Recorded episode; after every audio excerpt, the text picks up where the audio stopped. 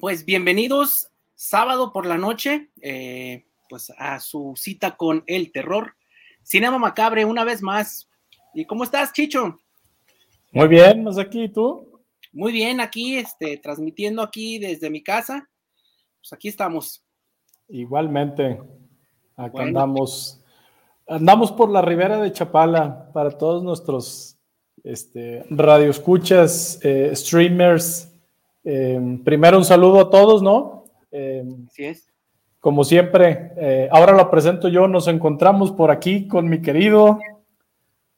Masaki, hola, ¿qué tal? ¿Cómo están todos? Bienvenidos a Cinema Macabre. Y pues por aquí nuevamente el Chich, desde transmitiendo desde la Ribera de Chapala, el día de hoy. Ya tenía muchas ganas de, de regresar por una cosa u otra. Este, eh, no se había podido, había tenido una semana macabra anteriormente.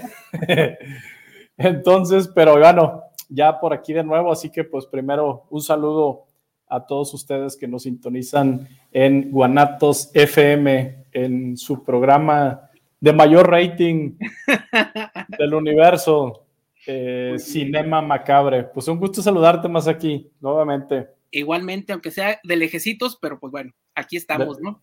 de lejecitos, pero muy bien, digo, la tecnología nos ayuda.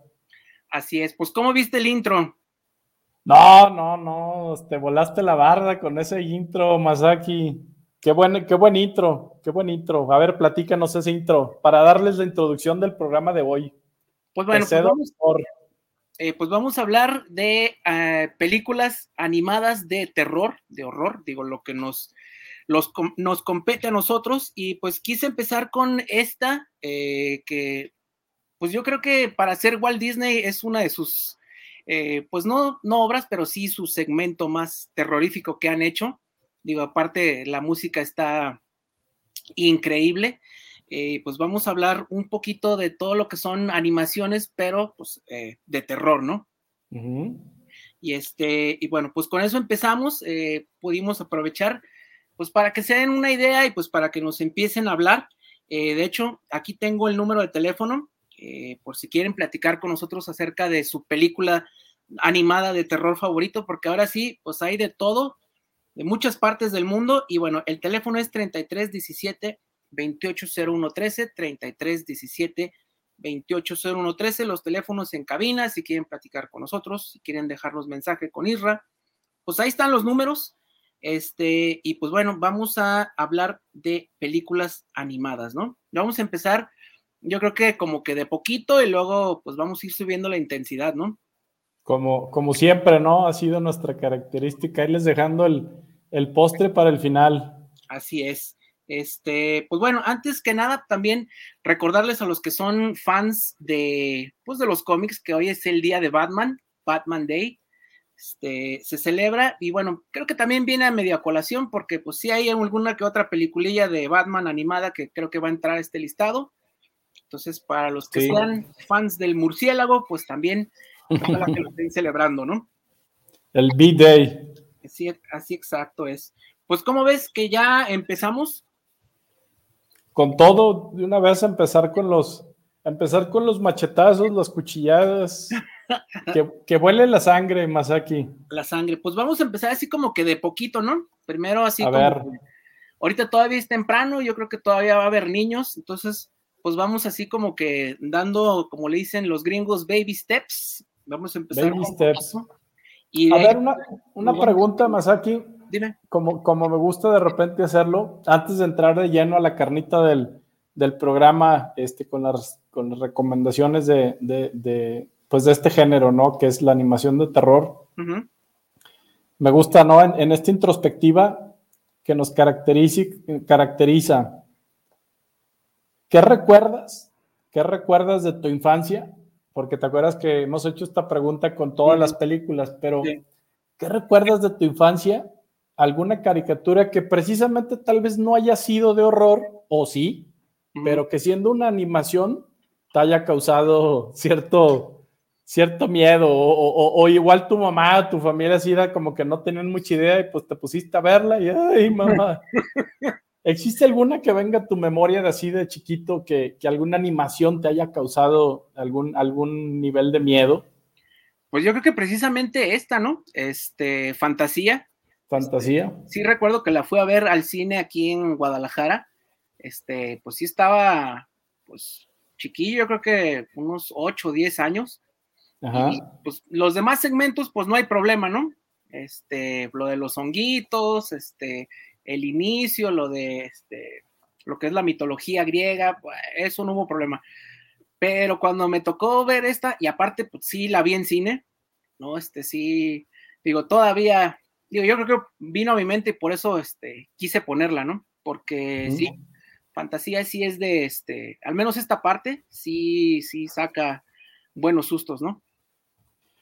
Bastante, de hecho, está como en mi, en alguno de esos recuerdos, creo que igual que el tuyo y de nuestra generación, este, ex generation, creo que todos en algún momento, la primera vez que vimos fantasía, no precisamente todo era color de rosa, ¿no? Con esa película, sobre todo si la veías pequeño, porque al final de cuentas, pues también este, es una película, pues que ya tiene, ya tiene sus añitos, ¿no? Del 40, 1940, ¿no? O sea, ni siquiera habíamos nacido y, ya teníamos, ya tenemos esta joya, ¿no? De la animación, que luego pues viene con Fantasía 2000, que ya no fue lo... De hecho, yo la, yo la fui a ver este, es más, ¿sabes con quién fui? Con, con los Pérez. ¿La 2000? Que por ahí les mandamos un saludo al buen Juan Pérez y al Mauricio Pérez. Ya. Este, me acuerdo que fui a verla con ellos, siete. Fuimos al cine a verla. Este, pero bueno, sin salirme del tema, creo que Fantasía de 1940 tiene sus momentos como este intro, ¿no? Que si tú se lo presentas a un niño chiquito, pues como que, pues no, ¿verdad? No, y luego, pues todo el asunto, o sea, a un haciendo a un lado, pues lo del demonio, ¿no? Este, todas las almas, ¿no? Este, todas las que se van, pues literalmente, pues al fondo del infierno, ¿no? Al, como le dicen los gringos, al The Pit. A The Pit. Pues sí, ves este, las calaveras, ves los demonios menores, o sea, no, o sea, sí tiene, digo, aparte de que la animación está tan bien hecha que sí, pues sí te transporta, ¿no? A, a ese sentimiento con la música y todo, ¿no? Así es. Sí, para mí yo creo que fue esta y eh, pues también ya, pero de televisión, yo creo que fue pues Los Cazafantasmas, el episodio este del, ¿cómo se llamaba? El Espantaniños. El del Espantaniños. sí. Eso sí. También pesadillas aseguradas, ¿no? Pesadillas aseguradas.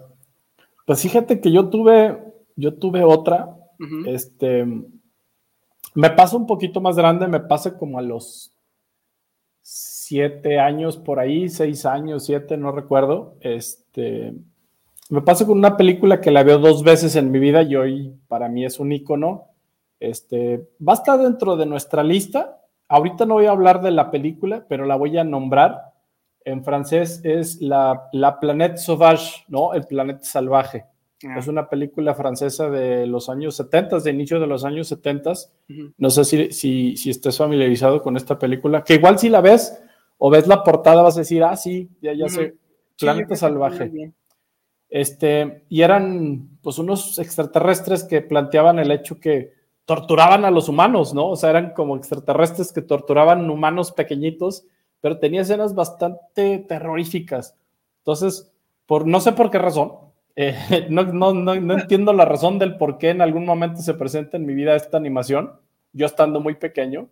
Y sí, pues estar viendo humanos siendo comidos y torturados por otros seres, este, a pesar de que era una animación, pues te causaba un horror, ¿no? Entonces, mis primeras impresiones, y creo que antes de la, no sé si fue antes o después de haber visto Fantasía, este, me marca, me marca Planeta Salvaje, Planet Sauvage, de, René Laloux, un gran este, director de animación francés, em, con una muy buena música, pero bueno, no me voy a meter a la película porque está dentro de, dentro de mi lista, este, pero me trauma, cabrón, y hasta ya muy grande la quise volver a ver, así como, tengo un trauma con esta película y mejor no la quiero ver. Y ya la vi grande, ya estoy hablando veintitantos años, la encuentro en un DVD yo, ah, vamos a quitarnos el trauma de Planet Sauvage.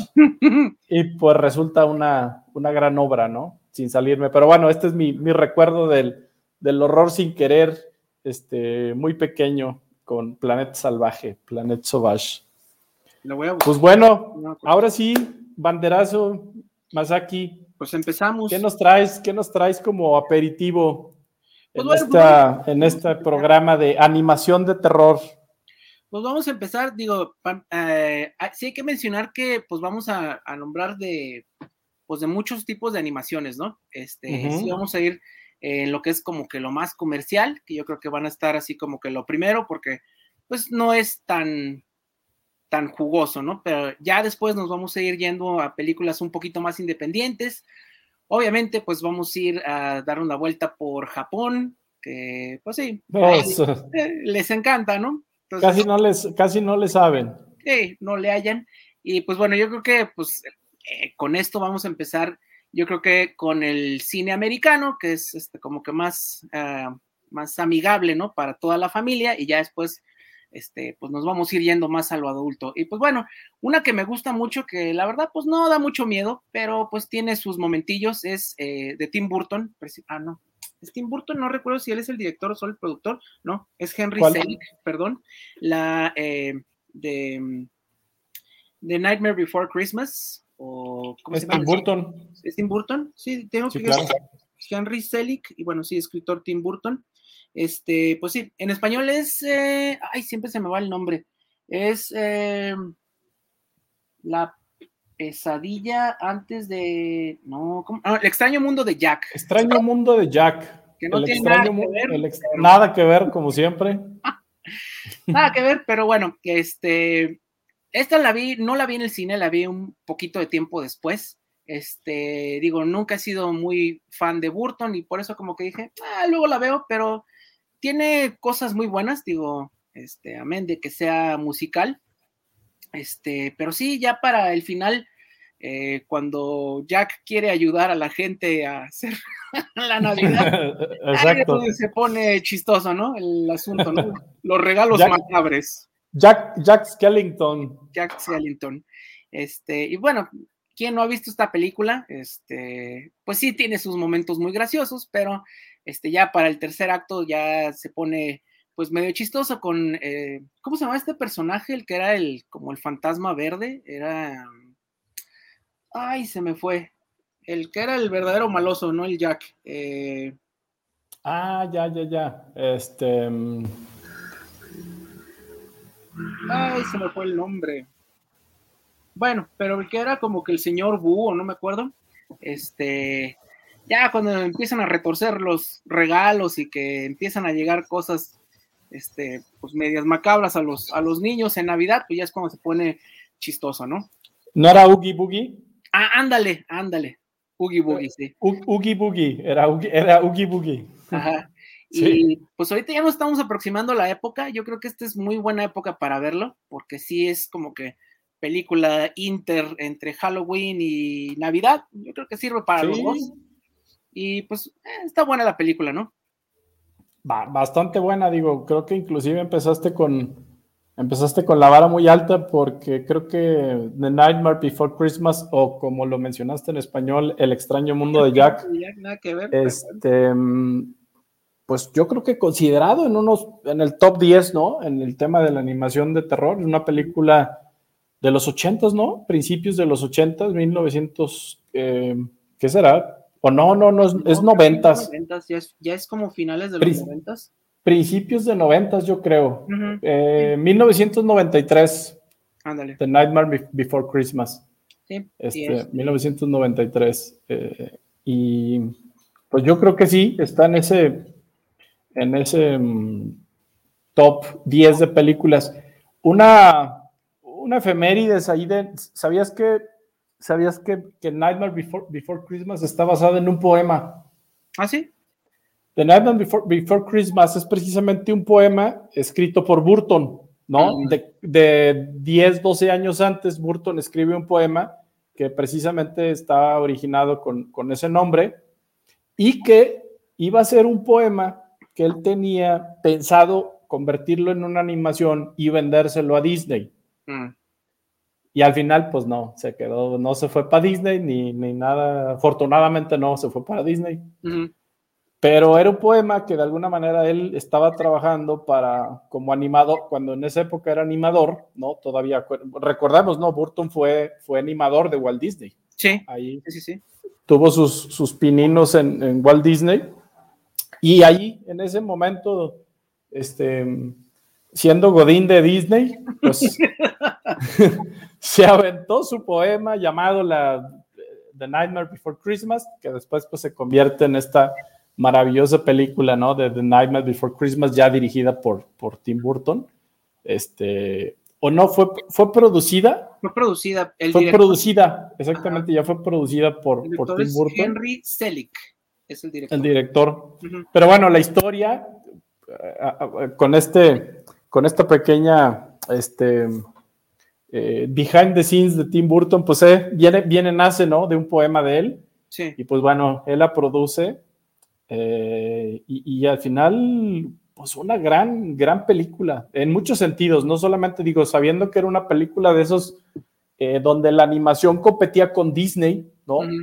sí. Em, también técnicamente hablando, es una película muy buena. O sea, realmente, ahorita la vemos y no parece que es una película de hace 30, 30 años, ¿no? No, y aparte, este, pues yo siempre recuerdo que este, Mauricio decía que todavía se veían como animaciones, ¿no? O sea, porque ahorita ya las películas que son como con claymation ya se ven como que demasiado perfectas, ¿no? Aquí todavía se sentía como ese movimiento eh, de antes, ¿no? De animación de, de, pues de estas figuras de barro, ¿no?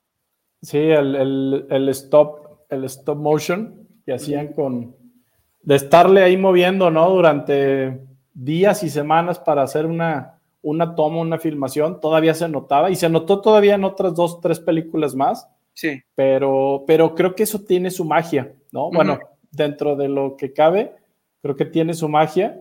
Y de hecho, en, mi lista, ahorita voy a sacar una que también trae esta, este tipo de animación. Este, pero bueno, pues, ¿qué, calificación tienes? ¿Qué, qué, cuántos cuchilladas tiene The Nightmare Before Christmas de 1993? Yo esta le daría un dos y medio porque sí es más, más familiar, ¿no? Este, sin sangrita, así sequito, pero, pero pues, digo, ya es, otra experiencia, ¿no? No es solo aquí lo que nos mueve, es el terror, sino como la atmósfera, ¿no? La música, los personajes, la idea en sí, ¿no? Ok. Fíjate que yo le doy, y te voy a, yo, yo les digo por el contexto completo de lo que representa la película y que aparte creo que es una película que prácticamente todos vimos, ¿no? Y nos marca por el soundtrack, nos marca, el personaje es un personaje histórico a nivel gráfico, o sea, eh, estamos hablando que, que mm, esta figura es ya muy, hoy en día es una figura representativa inclusive para Halloween, ¿no?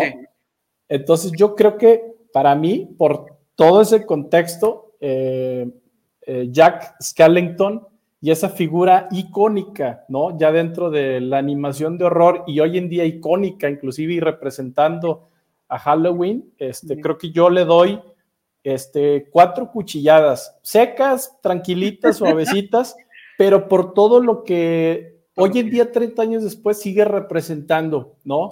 The Nightmare Before Christmas. Entonces, yo sí en esta ocasión merece un, poco más para mí esta, esta gran animación de 1993. Sí, ya Así que, icónica, ¿no? Digo, este. Es eso. Juegos, este, tatuajes. Eh, todo. Todo, ¿no? Monos. ¿Cuántos tatuajes en el mundo no habrá de, Jack Skellington? De Jack, de Jack? No, yo creo que millones de personas deben de tener. Y de los demás personajes, ¿no? También o sea, del, perrito fantasma, de, todos, ¿no? Creo que ya. Y se presta, ¿no? Se presta para hacer un buen tatú. Así que, pues si, si le dudas de tu siguiente tatú o algún tatú, más aquí. Pues ahí está. Ahí está uno. Bueno. Pues bueno, señores, tenemos nuestra primera recomendación. Esta creo que sí la encuentran en Netflix, si mal no recuerdo. Em, Nightmare Before Christmas. Ajá checándolo, ahorita lo podemos Creo que va a estar en, en la, la, N roja o en el Max morado, ¿no? Si no, si no mal recuerdo, creo que va a estar en una de esas dos. Porque sí, este. Ah, ya no. Recordemos que eh, la D de, de, Dios poderoso. Plus, la D Plus. La D Plus compró los derechos. Ah, tiene los derechos, así que pues por ahí, señores, en la D Plus. En la D Plus, ahí va a estar. Ahí debe de estar, pero bueno, sabemos que aparte es una película que encuentran en cualquier lado, entonces no, no les va a costar trabajo por ahí verla. Para los que no la han visto, pues una gran recomendación. Que esta es la, fecha perfecta, ¿no? También a veces la ponen en televisión abierta por estas fechas. Sí. para octubre. Sí, si no por ahí como antes, ¿no? Que te las aventabas en Canal 4, que ya no existe. Pero. En el 5. En el 5. Eh, yo creo que todavía. Ese todavía aparece. Pues venga. ¿Todavía? Sí, yo creo que sí, ¿no? En, en, en, TV Azteca es donde están últimamente pasando todas estas películas de, de Disney. Entonces, ya, ya no falta mucho para que la pongan, o si no, pues ahí en la plataforma, ¿no? Si quieren verla de una vez, en inglés o en español, ahí sí no hay pierde con ninguno de los dos, como la prefieran. Perfecto. Pues muy bien, más aquí, muy buena, muy buena primera recomendación para esta animación de horror. Y pues sin salirnos de, este género, em, que la siguiente película que voy, a, que voy a platicar y que voy a recomendar tiene que ver con las dos cosas. Es un live eh, de los años finales de los años 80, 1988 pero también una película icónica en el tema este, del stop motion, ¿no? Eh, una película checa, no sé si sabes de cuál estamos hablando. Ay, ¿de cuál será? Está basado en una, en una gran historia eh, de cuentos para niños, sin embargo, se sale de la historia original, o, o más bien nos cuenta, nos representa la historia original. y estoy hablando de la película de Alice. Mm. Alice, eh, una película de 1988 del director eh, Jan Svanmaker. ¿sí? Em, tiene muy buenas películas. Em, no sé si te ha tocado ver Fausto, que también es una película eh, bastante horrorífica por lo que representa estar viendo marionetas este, que nos representan el infierno de Dante eh, y aparentemente el ver marionetas bajo una historia pues, bastante macabra. Pero Alice, Alice nos narra la historia precisamente de Alicia en el País de las Maravillas en una película extremadamente surrealista, pero extremadamente surrealista. Nos mete en un, en un diálogo, en una historia muy densa, ¿no? De una niña, eh, de una actriz, realmente la niña no está filmada, esa la niña es una pequeña actriz, y todo el mundo que está, que desenvuelve la película de Alice está en stop motion, ¿no? Entonces, eh, gran parte de la película es vamos a pensar cine mudo, no hay mucho diálogo. Realmente todas las películas de, de, de Svan es como muy silenciosa en el sentido de que todo te lo quiere poner a la imaginación.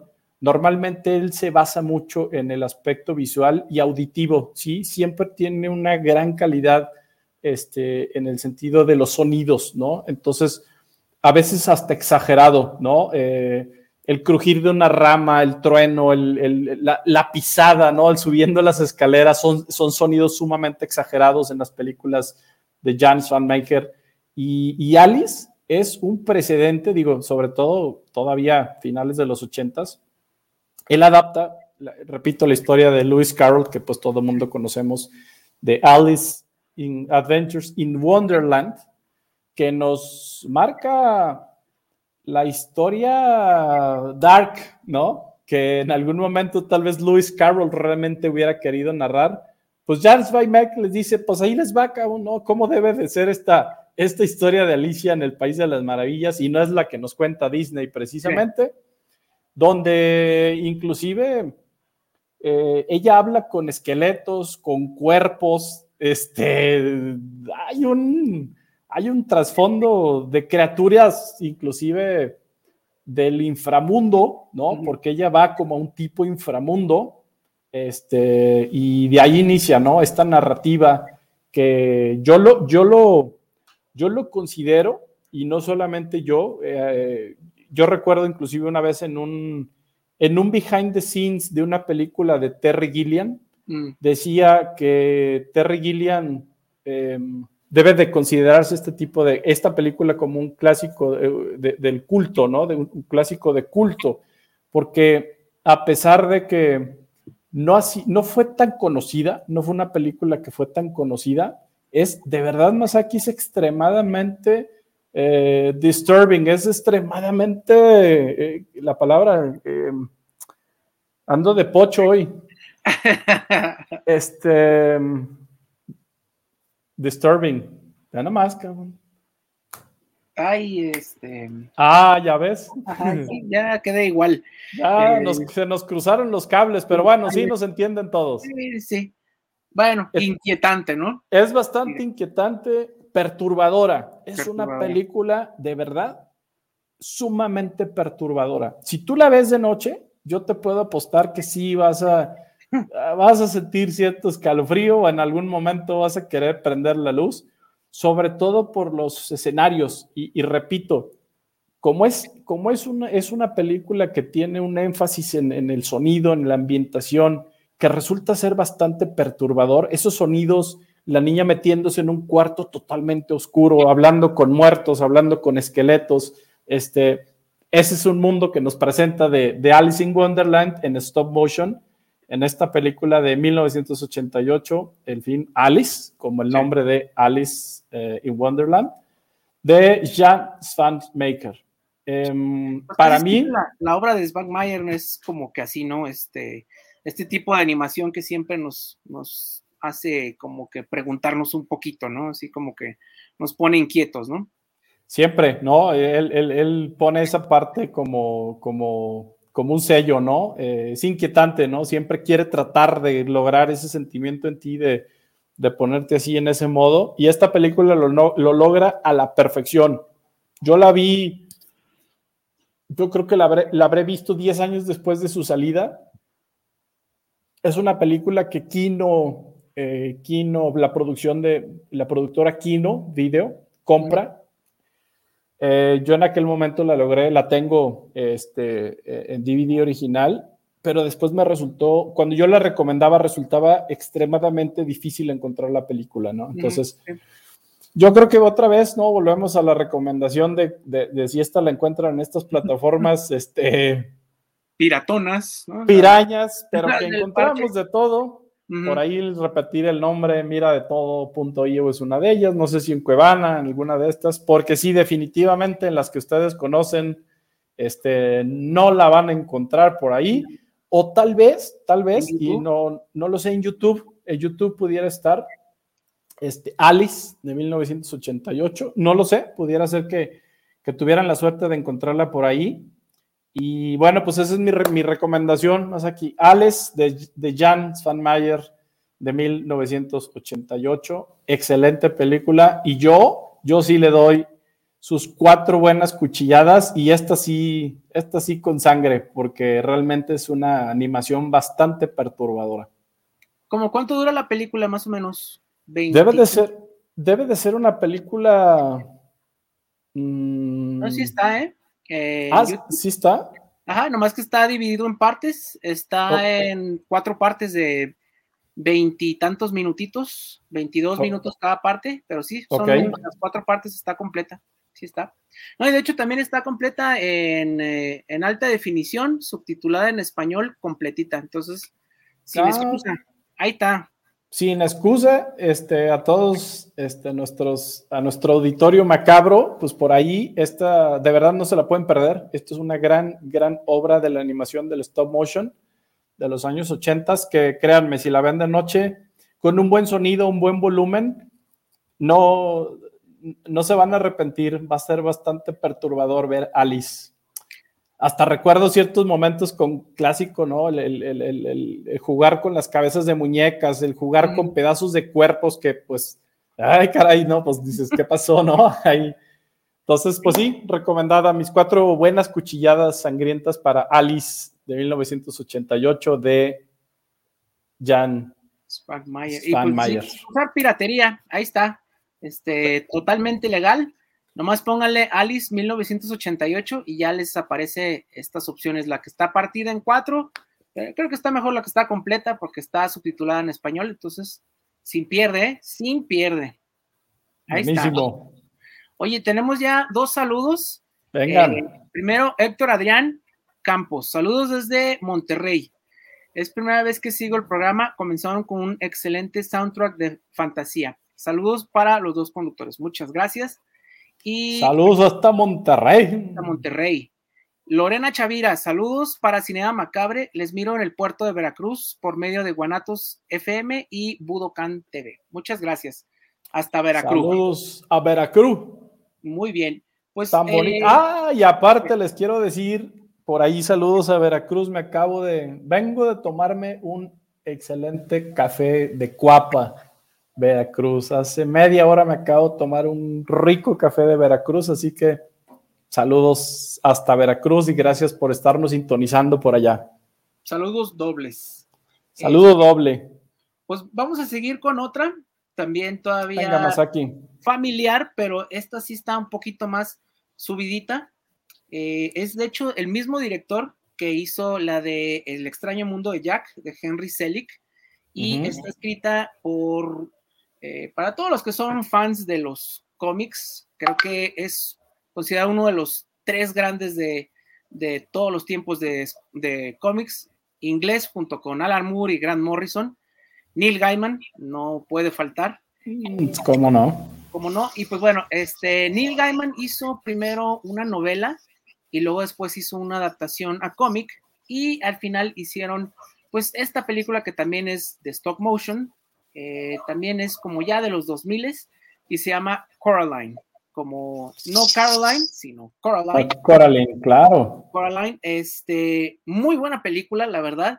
Y esta sí tiene ya más elementos de miedito. Este, sí, ¿cómo no? Esos ojos de botones, este, sí hicieron a dos que tres niños no llorar, este, no dormir muy a gusto. Este, pero pues a final de cuentas es como una, ¿cómo se puede decir? Eh, Gaiman es muy fan de ser como estas fantasías, ¿no? Este, estas fantasías medio creepy. Y pues creo que aquí es aparte pues un tema muy moderno, ¿no? Es en el sentido de que eh, pues los niños que están como que abandonados por los padres, ¿no? Siempre andan buscando este, pues una manera de, acercarse a ellos, de tener pues eh, un modelo, ¿no? De, padres y creo que pues aquí lo, lo narra muy bien este Neil Gaiman, ¿no? Ah, definitivamente. Otra buena, platícanos un poquito más de Coraline. Aquí. Pues esta también, no, la verdad no recuerdo el año, yo siento que ya es de los 2000, este, ya tiene un rato, y pues eh, se siente al principio como una historia pues muy sencilla, ¿no? Para niños, este, como Caroline, nuestra protagonista, llega como a un pueblo nuevo, este, porque sus padres se mudan. Del, del 2009 es Coraline. Ah, 2009, pues sí. Coraline, sí. Recientilla. Más o menos reciente, sí. Sí, 10 añitos. Este, y pues también ya rápido se hizo clásico, ¿no? Digo, yo conozco a, muchos niños que ya no están tan niños, que lo vieron este, en sus edades muy tempranas y se quedaron mucho con la idea, ¿no? Eh, y bueno, eh, pues llegan a esta como pueblo nuevo y eh, ella se encuentra como con un, como con un reflejo de lo que ella quería, ¿no? Como un sueño de lo que sería tener una familia que siempre estuviera con ella, ¿no? Porque era hija única, el papá trabajaba mucho, la mamá trabajaba mucho, entonces no tenían tiempo para ella y ella como que se imagina este mundo que atraviesa a través como de una, puerta, ¿no? Algo muy, muy al estilo de, Alicia, digo, sí. a las influencias de Gaiman, pues no es raro, este, pero bueno, tiene que pagar un precio muy caro para esta realidad como que tan soñada, ¿no? Sí. Y pues bueno, tiene pues un montón de personajes. Este, y bueno, es eh, otra también de las películas que ya ahorita ya ponen a cada rato para estas fechas, para lo que es este Halloween, porque pues sí, sí tiene como que su, sus sustitos, ¿no? No, cómo no, y, bueno, mencionarles, este, creo que hay algo de, de Coraline o Coraline, este, que tiene, tiene un factor bastante aterrador.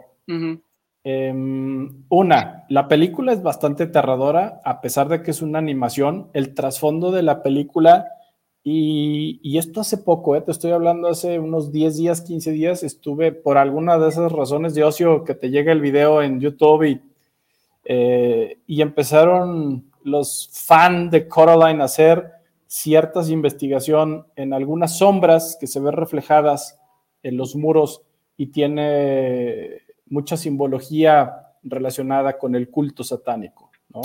Eh, eh, y muy interesante porque entonces hacían esa, esa grafología comparada con algunos escritos que tienen que ver con, con todas estas runas, que tiene que ver con toda esta simbología. Y sí, efectivamente, pues son, meramente no es coincidencia, ¿no? Pero hay algo todavía más aterrador, el hecho de que pues, nos queramos meter en una teoría conspiranoica de Coraline. Eh, está basado en una novela, como bien lo mencionas, pues está basado, este, es un metraje, ¿no? De una novela de Neil Gaiman, donde hay como, pues un oscuro secreto, ¿no? A través de, de esta historia de esta niña, que aparte ha servido de relatos para muchas personas en libros y leyendas, y es que es una historia real. O sea, dentro de todo, es una historia real. ¿Ok? Es una historia real que, pues, más allá de, esta historia de animación, em, en este cuento, pues en la historia real no hay un final feliz. Em, y lo que nos narran, pues, como tal en la película, pues está muy dosificado para que tampoco se perturbe tanto la gente.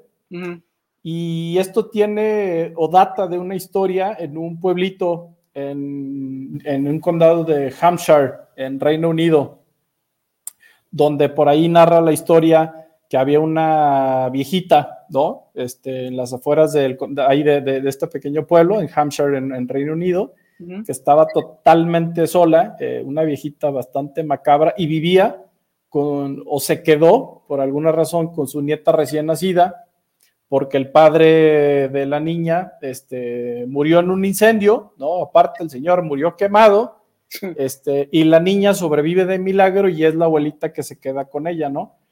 Y conforme el paso del tiempo, em, se decía, ahí venían las leyendas urbanas, que la señora, la doñita macabra, este, la mantenía encerrada, ¿no? La mantenía encerrada, este, por motivos que la gente, pues, a veces desconocía y que, pues, no podían, este, opinar, y menos en ese tipo de pueblos. Y la señora no permitía que nadie se acercara a la casa, y mucho menos siquiera permitía que nadie entrara a la casa, ¿no?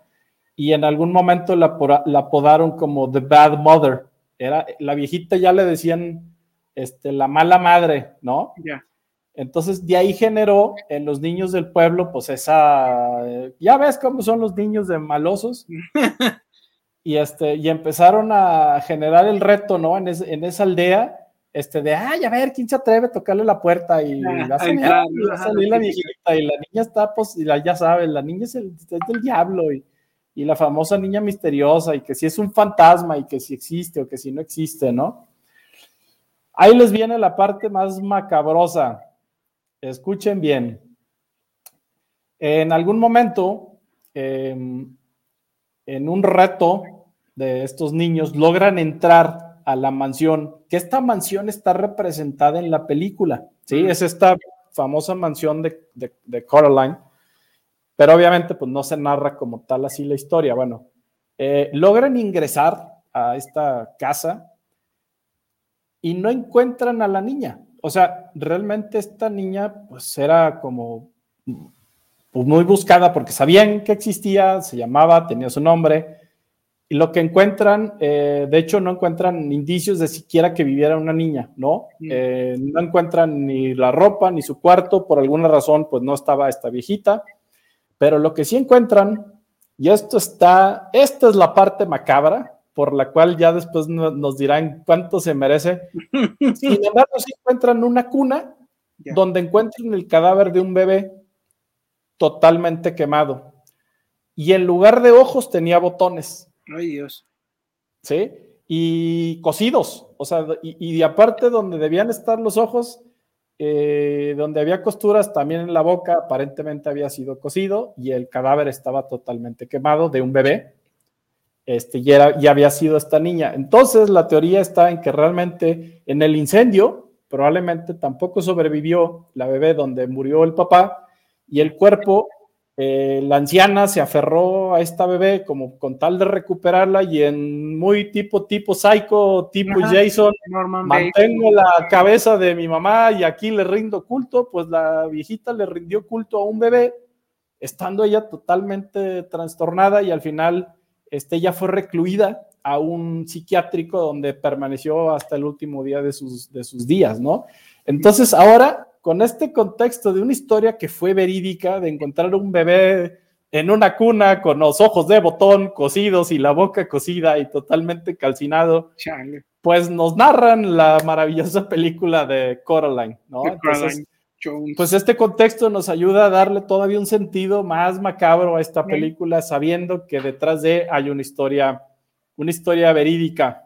¿Cómo ves, Masaki? ¿Te sabías esta, esta historia? Esa sí no me la sabía, para que vieras. Ah, pues ahí está, y muy buena, porque al final nos pone esos ojos de botón, así es como encuentran el cadáver, ¿no? Los ojos de botón cosidos, entonces, eh, eso fue real, cabrón.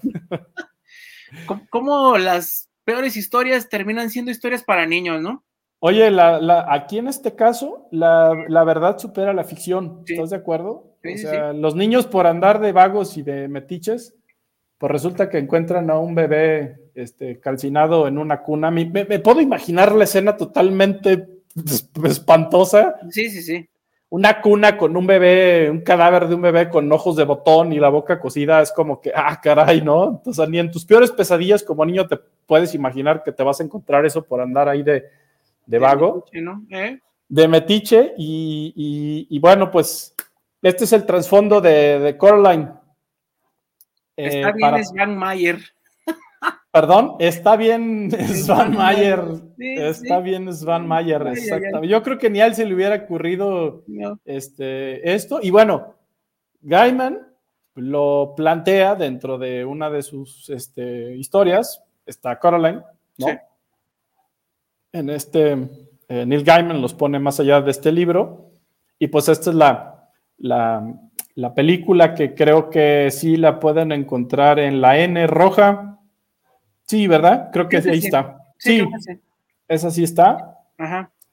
Entonces, este, pues, ¿qué calificación le darías después de aparte de esta pues, historia? más hasta arriba. cinco, y, cinco y chorreantes, ¿no? Todavía. Cinco chorreantes, sí, yo también, sobre todo, yo le doy cinco bien macheteadas. Y, aparte es, muy buena película, o sea, ya hablando de la película, la animación es excelente, la historia es excelente. Vean la detalle y vuélvanla a ver y a ver si encuentran estas, este, por ahí Referencias. Em, ¿Perdón? Referencias. Estas referencias, estas referencias que nos plantean acerca de los simbolismos que existen en la película. Y bueno, ahora, si la ven, ya sabrán que estamos hablando de que en un momento algún bebé sí tenía unos ojos de botón. Entonces, esto es una historia real. Y yo también le doy estos cinco buenas cuchilladas sangrientas a Coraline. No, está, esa sí no me la sabía para que vieras. Pero sí, bueno. De, 1990 y... 2009, ¿no? Me decías. No, perdón, 2009. 2009 la película. Ya me estoy yendo al pasado nuevamente. 2009, es correcto. Sí, no está tan viejita. Así que pues otra muy buena recomendación que tienen para este fin de semana. Le encuentran en la N roja de la plataforma que todos tienen en sus televisores. Oye, de mentes, antes de seguirle, tenemos otros tres saludos. Eh, Joel García, saludos amigos de Cinema Macabre desde la colonia El Batán. Aquí en mi negocio es sintonizándoles. Muchas gracias. Eh, luego Ligia Estela, saludos. Eh, Parces desde Montería, Colombia. Saludo, Parce. Parce. Ahí está. Su programa es muy chévere porque el mundo del cine es gigantesco y sabemos de películas que no conocíamos. Muy bien. Pues sí, es la idea, ¿no? De que este, pues se metan ahí a ver unas peliculillas que no conocieran. Eh, Carla Ramírez, quiero enviar un grato saludo para el Chicho y Masaki desde la Ciudad de México. Aquí continuando. Ahí está, de la CDMX, aquí continuando en mi trabajo en home office. Está muy bien, está muy bien para que se cuiden. Está muy padre el tema del día de hoy de todas estas sinopsis de las buenas películas de terror. Pues ahí están, tres más. Buenísimo. Y saludos también a Colombia, parce. Uno de los, uno de los acentos que más me enamoran, este, a, mí me empieza a hablar una colombiana y ya valió madre. tienen, un tienen un tonito que yo no sé, parece que te embruja, pero para mí uno de los tonos eh, eh, dentro de Latinoamérica que creo para mí es, es seductor, ese tono colombiano, cómo te hablan las colombianas, sí, como no. Así que, parce, saludos hasta Colombia, saludos a mi paisana allá en, en CDMX. Yo todavía soy de los que dice DF, así que. Ah, pues sí. Saludos al, al DF. Al defectuoso. Saludos al DF. Por ahí a mi tierra querida. Así que, pues gracias por, por sintonizarnos y pues continuamos, Masaki. A ver, pues échale, te toca. Pues como va, ahora sí, les acabo de, les acabo de, de, dar, ahora sí, el contexto completo de la película que mencioné al inicio, que sí la quiero traer a la terna de recomendaciones que en francés es La Planète Sauvage de 1973, que por ahí creo que ni tú ni yo, Masaki, habíamos nacido. No, no, no. Yo ya estaba muy poquito de nacer. Em, una dirección de un director eh, muy bueno en animación es eh, René Laloux, un director francés. Eh, ¿Y de qué se trata? Bueno, ahí les va. Plantea un mundo, un planeta, pues, se llama planeta salvaje, donde aparentemente están unas criaturas no sabemos exactamente qué planeta, se llamaban drags, eso sí lo recuerdo, eran los drags, y eran estos seres extraños, em, así como sin pelo, digo, por ahí si pueden entrar a, Google y ver estos, estos seres eh, raros eh, que eran los drags, y domesticaban, eh, su, su, realmente su hobby de estos drags era domesticar los pequeños OMS que ellos llamaban como OMS, que los OMS pues eran seres humanos, ¿no? Y de alguna manera estos OMS para ellos eran insignificantes y jugaban con ellos como, imagínate un niño de 3, 4 años cuando le das un pollito de feria, ¿no? Sí, sí, el, sí. el, pobre pollo, si es que sobrevive, ¿no? Va a ser va a ser sometido a toda clase de torturas por este niño. Entonces, imagínate y estos drags tenían una mentalidad bastante, pues quiero decir, gore, eran bastante sádicos. Y estos pequeños hombres o seres humanos que se lograban comunicar entre ellos como seres humanos, la única razón de ser para ellos es lograr escapar. Simplemente para ellos su razón de ser era en algún momento tratar de escapar de estos drags o lograrse esconder. Y para ellos su función de crear este, o domesticar a estos pequeños hombres que eran seres humanos, pues era, pues al final seres humanos que estaban siendo exterminados, este, y que al final de cuentas los trataban como simples insectos, eh, les arrancaban las cabezas, los brazos, eh, los comían. Exactamente, digamos que sí había, había bastante, eh, pues yo sí quiero decir gore, había como si fuera un nivel de tortura, pero aparte lo manejan como en un sentido como es muy normal, o sea, para el drag, pues el ser humano es como si yo te digo, ah, no mates a la cucaracha. Ah, pues, no, pues hay muchas, ¿no? Entonces, para ellos, los humanos, esto representaba un prácticamente un insecto, algo que no tenía ningún sentido.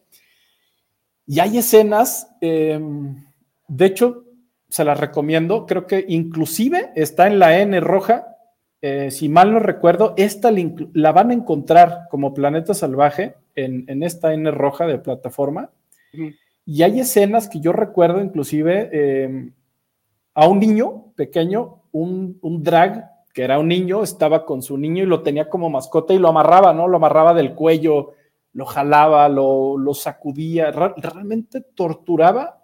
un niño torturaba a un pequeño hombre que era un ser humano a un nivel de violencia y a un nivel de, salvajismo, que plantear eso en los años 70, porque es una película de animación de 1973, 73. ya trae ya trae bastante enfermedad, ¿no? En, esta manera de cómo plantear, eh, y nos hacemos la pregunta, como seres humanos nosotros, ¿cuántas veces, yo no me incluyo, pero cuántos seres humanos no sumergen esta situación ¿no? de tortura, no solamente hacia otros seres humanos, sino a veces hasta animales eh, o a otras especies eh, que, lo, que, los llevan al punto de la, de la, de la exterminación, ¿no? Entonces, esto nos plantea em, ese nivel de exterminación los seres eran como tipo pez, tenían, eran como azules, tenían como unas escamas. Unos ojos eh, rojos, ¿no? Unos ojos rojos, saltones así, este, eh, tenían como unas tipo escamas, pero eran humanoides, eran seres con brazos, manos, eh, piernas, ¿no? Y, y, realmente, pues esta historia de Planet Sauvage nos pone, ¿no? En, esa, en ese contexto, cuando de hecho, una de las primeras escenas, bueno, se las, se las quiero, o sea, desde los primeros minutos no voy a spoilear nada, ¿no? Em, un humano, una mujer corriendo, ¿no? Eh, corriendo y mirando atrás sin saber exactamente, todavía no sabemos que, de qué se va a tratar la película. Está siendo perseguida por algo hasta que ya en ese momento llega ese drag este, donde una mano gigante, la detiene, ¿no? La detiene, entonces ella va para el otro lado, entonces viene esa situación de estrés de pues, una mano corriendo entre un monstruo que no sabemos, hasta el punto que para él, o sea, este drag simplemente estaba jugando con ella. O sea, la estaba utilizando como un vil juguete eh, como nosotros lo podemos hacer a veces con un pequeño escarabajo o lo podemos hacer con algún animal que no está entendiendo y que tal vez está sufriendo el hecho que no lo dejamos salir, este nivel de fragilidad, este nivel humano, ¿no? Que nos lleva a ese sentido de emoción, este, es lo que nos plantea esta película, ¿no? Y por eso para mí me parece bastante aterradora, ¿no? Como como seres humanos hasta que nos llevan a ese punto de tortura, nos llevan a ese momento donde sabemos que ya somos vulnerables, eh, pues imaginemos, ¿no? Estos seres gigantescos que estemos en sus manos y que seamos juguetes para ellos, ¿no? Y que en algún momento la muerte, pues no representa nada, somos viles insectos de seres este, que nos manipulen. Y, y, en ese momento la escena termina, em, la la, mujer esta muere aplastada o desmembrada, como si nada, por el drag, y al lado estaba su hijo, creo que era un bebé pequeño, viendo desesperada llorar a su mamá cuando es muerta y desmembrada en esa escena, eh, ponen un close-up, ¿no? Este niño que al final de cuentas también estaba tratando de proteger a su mamá y pues llora y cae en llanto tremendo. Y para el drag es o sea, si nosotros no, no podemos entender el llanto de un animal pequeño, pues imagínense esto, ¿no? Es así, plantean como es un idioma que no entendemos y pues para ellos no somos nada. Pues esta es esta película, ese es el, el contexto de Planeta Salvaje. Por eso la quise traer a la terna, fue de las películas que me marcó de niño, que yo menos de niño iba a entender esa, esa película. Este, y pues ahí se la recomiendo muchísimo. Eh, viene, es una película larga por ahí. Este, eh, de por ahí hora. Bueno, digo, para hacer una animación debe ser una película de una hora 20 minutos. Digo, tampoco estamos hablando de algo eh, tan largo, pero para hacer una animación eh, es buen tiempo. 72 minutos, miren exactamente. Ahí está. Y pues por ahí esa es mi recomendación. Planeta Salvaje, creo que así la van a encontrar. Título original, Planet Sauvage, de la dirección de René Laloux, francés. Entonces, pues ahí tienen, si quieren pasar un momento perturbador de la animación, eh, del clásico, del culto de la animación, este, pues vean esta película, eh, la cual para mí merece, igual que Coraline, para mí merece cinco cuchilladas y machete así a la yugular porque es bastante perturbadora. Esa es mi recomendación más aquí. Y ya chequé, y sí está ¿eh? en YouTube. Está en YouTube. Ah, completa en español. Ah, pues bueno, si la pueden ver. 10 minutitos. Ah, pues sí, setenta y tantos minutos. Sí. Si la logran ver en algún momento con su audio original, este, recuerdo bien, era una música muy, muy de los años 70, 80, muy cósmica, ¿no? Pero cósmica rara, cósmica bastante extraña, ¿no? Esas este, como, cuando te plan rusas, ¿no? ¿Mandé? De esos de Medio Oriente. De Medio Oriente, así como de película rusa este, cósmica, que traen una música que, ni siquiera la puedo, fíjate, ni siquiera puedo describir exactamente cómo es, pero creo que ya sabes a, qué me refiero. Este, y esa es la música de fondo, ¿no? El trasfondo, todo muy con sintetizadores, todo. Ah, creo que eso sí este, le da el plus para que todavía te perturbe más. Así que pues esa es la recomendación, Planeta Salvaje de René Leloup de 1973. Y bueno, lo pueden ver gratis, sin piratear ni nada, ahí está en YouTube, en español. Y ahorita que mencionabas todo eso, me recuerda un poquito a este manga que después hicieron, creo que también anime, el que se llama este, Attack on Titan, que es claro. más o menos parecido, ¿no? Que también... ¿Sí?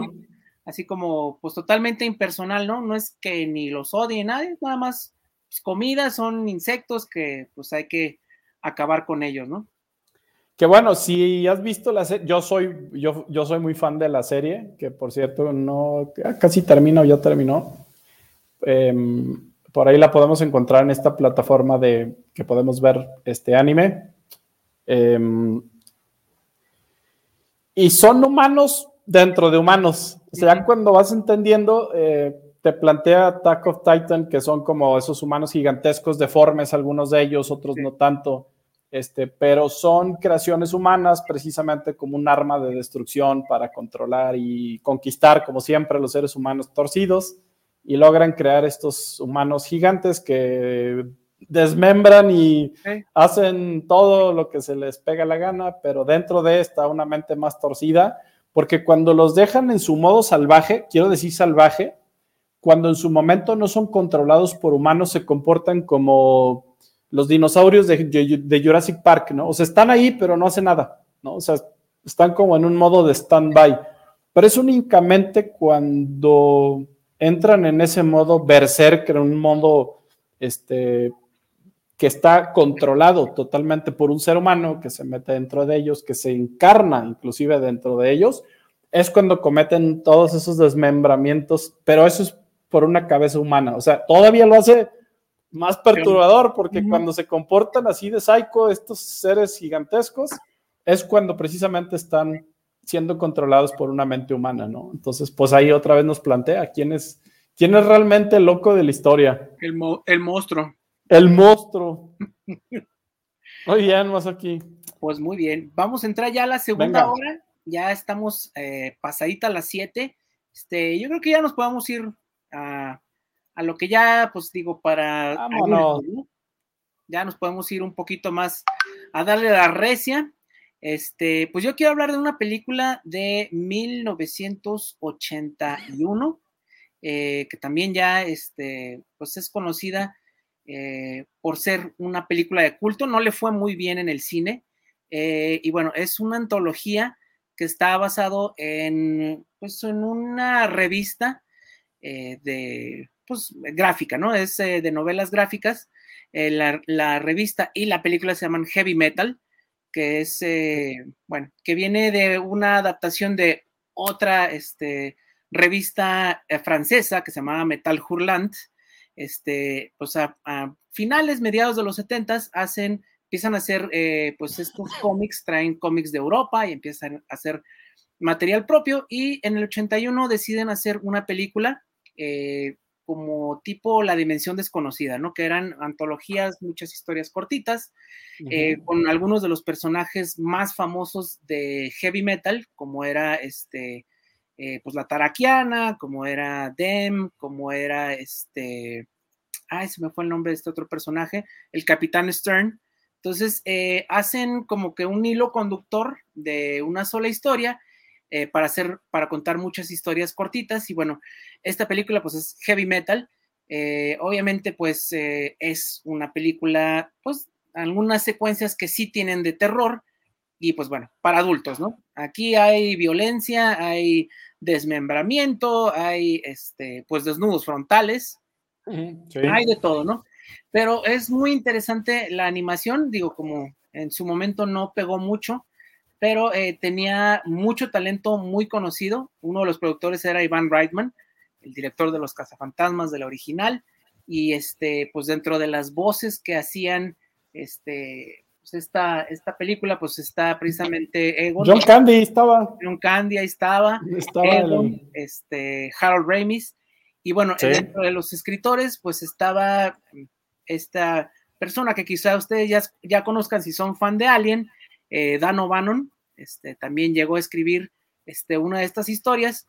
Y bueno, eh, pues bueno, es muy de su época. La música, pues sí es este, pues metal ochentero, ¿no? Muy ochentoso. Y pues. Bastante. Vale la pena verlo. Digo, algunos son más comedia, otros ciencia ficción, pero sí hay este, dos que tres segmentos que sí tienen bastante horror, ¿no?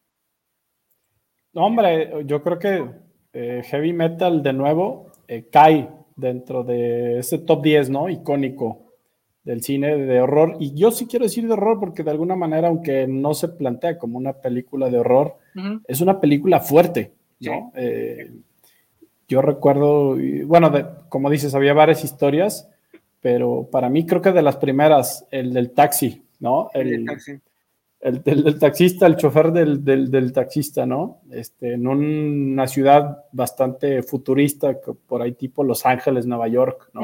Sí, Nueva York. Este, que, era perseguido por, pues ahí, por vagos, este, asesinos que, deseaban este, a esta chava que pues, al final este, la estaba protegiendo, ¿no?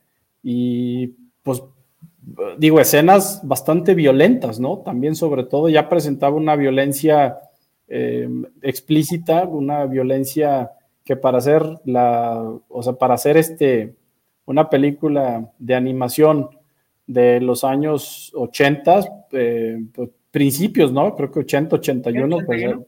81. 81, pues ya nos ponía en un contexto de violencia, de ultraviolencia, ¿no? Eh, y creo que otro, el soundtrack, la música, esta película sin el soundtrack no es lo mismo, ¿no? Eh, creo que el soundtrack de heavy metal es, es, representativo, es, icónico, es muy ochentera, ¿no? También es muy ochentera. Este, yo recuerdo ya varias, inclusive eh, muchos grupos por ahí eh, hicieron o se inspiraron, ¿no? En estas animaciones de heavy metal. De hecho, Daft Punk en uno de sus videos tiene mucha representación en, un video en el de la canción de mm, ¿cuál, ¿cuál era? ¿Cómo se llamaba la canción de Daft Punk? Que era como una animación. Ah, la de este, Discovery, ¿no? Que era todo el, No, la de One More Time. Ah, ya, ya, ajá, sí. sí, este el, disco este de Discovery. De Discovery, entonces nos planteaba esa animación muy ochentera, con ese tipo de instrumentación ochentera. Entonces, pues por ahí definitivamente esta no pueden dejarla pasar este, tiene que estar en su most, ¿no? De animaciones. Y sí, totalmente. 80s, most, pero pues si ponemos este top 10, pues ya nos pusiste una más en el, en el top 10 más aquí. Sí, mira, y aquí tengo el listado de, de quién eh, hacía la música. Pues estaba Sammy Hagar, que él estuvo un rato en, Van Halen. Pues sí, de Van Halen. Eh, Devo, obviamente. Eh, Blue Oyster Cult, Cheap Trick, uh, Nazareth, Journey y eh, Black Sabbath también. Entonces sí estaba así como que este variadito la música y pues sí tiene mucho que ver, ¿no? Este, y pues también eh, dos en particular, hay que recordar que la historia la llevaba un como, como una esfera verde que era pues la maldad absoluta, ¿no? Se llamaba Lochnar, era el, el pues el, el Magufi, ¿no? Para contar todas las historias que lo llevaran pegadas. Y hay dos en eh, principalmente que son así como que de, terror dentro de este. Uno se llama Grimaldi, que es esta parte que es un, astronauta, ¿no? Que cae en un Corvette, así como que lo que quiso hacer Elon Musk hace unos años, ¿no? En un carro en el espacio. Yo creo que de ahí se agarró la, la imagen y llega y bueno, trae esta, esta este Lognar al, al, ¿cómo se llama? A la tierra y pues en el momento en que toca a alguien lo destruye, ¿no? O sea, se ven los huesos, se ve la carne, todo, o sea, cómo se destruye. Y eh, otra, que también, ah, esta fue la que me dio más miedo de todos, se llama B-17, que es como el avión, el bombardero B-17. El bombardero, esa es la de las últimas, ¿no? Creo. Sí, es de las últimas precisamente, que es este, en la Segunda Guerra Mundial, que ya viene este, un avión, un bombardero, un B-17, muy golpeado de, haber este, bombardeado, que también la, animación está muy interesante porque es, este, ¿cómo se llama esta técnica? Este, rotoscopiada, ¿no? Rotoscopio, ajá. Este, y bueno, todos los, eh, toda la parte de todos los pilotos, todo el crew que había muerto, este, vuelven a la vida como zombies, ¿no? Entonces nada más queda uno vivo y pues él tiene que ver cómo sobrevive y pues el final no es nada alentador. Entonces, como que estas dos, o sea, en general sí tiene como que sus elementos de terror, pero para mí esto es así como que el, terror más puro de esta película, ¿no? Digo, vale mucho la pena verlo, todo lo demás, este, y pues sí, tiene violencia gráfica, sexualidad, este, desnudos, todo eso, entonces, pues echarse un clavado pues, a esta película, ¿no? Totalmente recomendada, recomendada y repito, este, en este top 10 de cine de culto, de animación, de horror, este, está, ¿no? Definitivamente Heavy Metal, no sé en cuál número, pero por lo menos en este top 10 sí está. Por todo, sí, definitivamente. Entonces, pues, ¿cuál es tu, cuál es tu, o ya hay algún tema más de Heavy Metal más aquí? Pues salió una secuela que se llamaba FAC 2000, pero pues no es muy buena, la verdad. Ya era nomás una historia. Este era eh, basado en un personaje eh, que era de esta Julie Strain, esta actriz pues exótica, ¿no? De, de, porno que acaba de fallecer hace poco, pero la verdad no era muy buena la, segunda. Entonces es del 2000 precisamente la película. Eh, pero bueno, si tienen curiosidad, vean la 1. La verdad no sabría decirles en qué este, plataforma está, porque pues no es de estas que encuentras muy fácil, digo, por el tema, ¿no? Por el tema, este, eh, pues no es, no es muy amigable para los niños, entonces no sabía decirles este, dónde le encontraron. No, pues buenísima, buenísima recomendación. Heavy metal. Y la icónica este, mujer, ¿no? En la portada, la, la guerrera. La taraquiana. Taraquiana, exactamente. es este, precisamente el personaje que eh, sí apareció en los cómics y sí está en eh, YouTube, pero esta es de las que tienen que pagar. está subtitulada, es de las que rentan o compran. Eh, Heavy Metal sí está por si les interesa verla. Pues ahí está. Otra. Me hubiera parecido que esa la encontraban en la N roja, ¿no? Eh, quién sabe, es que la verdad, digo, por el tema, ya ves que ahorita ya todos están como que muy, este, como que les da miedillo, ¿no? Meter este tipo de contenido.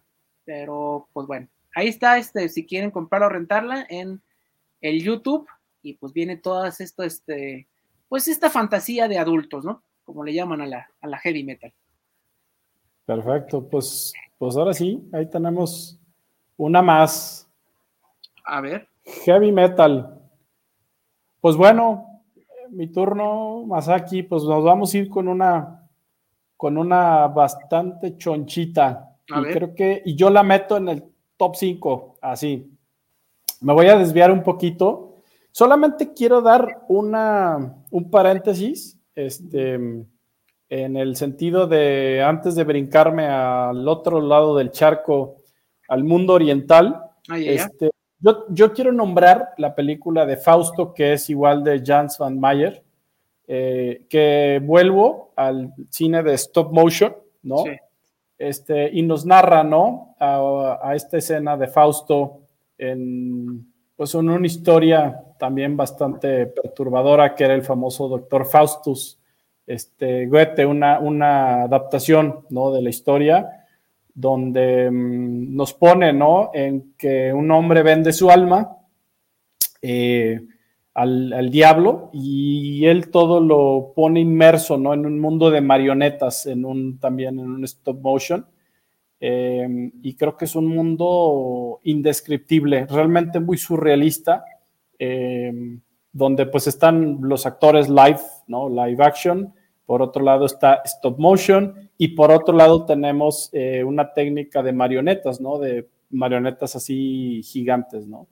Y creo que, pues esta película solamente la quiero poner como referencia, aunque ya recomendé una de, de Jan Mayer, que es la de Alice, pero esta nada más téngala en contexto porque si encuentran el trabajo de Jan Mayer este, en Alice, vale mucho la pena que por ahí le den un clavado a Fausto, ¿sí? Este, densa, es una película, eh, sí, es bastante surrealista, pero es muy densa.